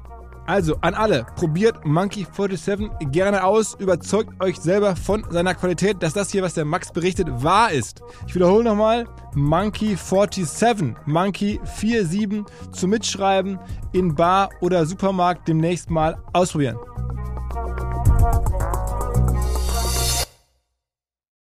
Zurück zum Podcast. Ähm, das Thema, also die Frage ist äh, schwierig, so, weil natürlich einerseits moralisch gesehen hat man immer Verantwortung irgendwo, ja, aber ähm, die Kunst, die man macht, das ist genauso wie wenn jemand dann äh, Actionfilme dreht, blöd gesagt, dann hat er einerseits natürlich so wie jeder Mensch auf der Welt irgendeine Art von Verantwortung, aber wenn du jetzt Rambo machst, also den, den Film schreibst, dann wird Rambo, ich habe Rambo zwar nie gesehen, aber ich nehme an, Rambo tötet auch jemanden im Ja, Film. ja, Weißt du, was ich meine? Ja, Und es ist natürlich nicht gut, jemand zu zeigen, der jemanden tötet und noch dazu stark ist und man möchte sein wie Rambo. Das, weißt du, aber es ist halt ein Actionfilm. Und die Musik, die wir machen, ist Actionmusik, irgendwo, wenn du es so willst. Weißt du, wir reden über Party, wir reden über Sex, wir reden über Schießen, wir reden über Drogen, wir reden über alles, was Action ist im Leben. Und ähm, das ist aber der Film, den wir fahren. Wenn wir jetzt aufhören würden, über das alles zu reden, dann hätten wir gar keinen, dann wäre unsere Musik ja eine ganz andere. Gibt es eines Tages auch so Raff, den Familienmenschen und so? Das ist eine große Frage. Also, das ist halt tatsächlich für mich auch, eine, auch ein ganz großes Thema. Ähm, ich bin halt sehr, sehr froh, dass ich bis jetzt keine Familie habe. Also ich bin super froh, weil mir irgendwie Gott oder das Schicksal ähm, mir Freiraum gelassen hat für meine Selbstverwirklichung. Weil ich es immer schwierig finde, wenn du einerseits hast du deine Selbstverwirklichung, aber andererseits hast du die Verwirklichung deiner Familie. Und ich persönlich bin froh, dass ich wirklich meinen, meinen Fokus auf das legen konnte und dass solange mein Fokus so sehr dafür brennt, es erstmal nichts daneben gibt. Wenn ich eines Tages mich umorientieren will, dann vielleicht. So. Aber noch keine, also es gibt keine Pläne, es gibt keine Nee, andere Sache. ich, also ich bin weder in einer Beziehung noch in, also ich bin, Weil weil dein, deine Kunst dich auch irgendwie so aufsaugt. das ist das Ding. Also mir hat meine, meine Ex-Freundin, die wirklich mir sehr, sehr viel wert war, ähm, damals gesagt, ähm, in erster Linie bist du verheiratet mit deiner Musik und mit deiner Kunst.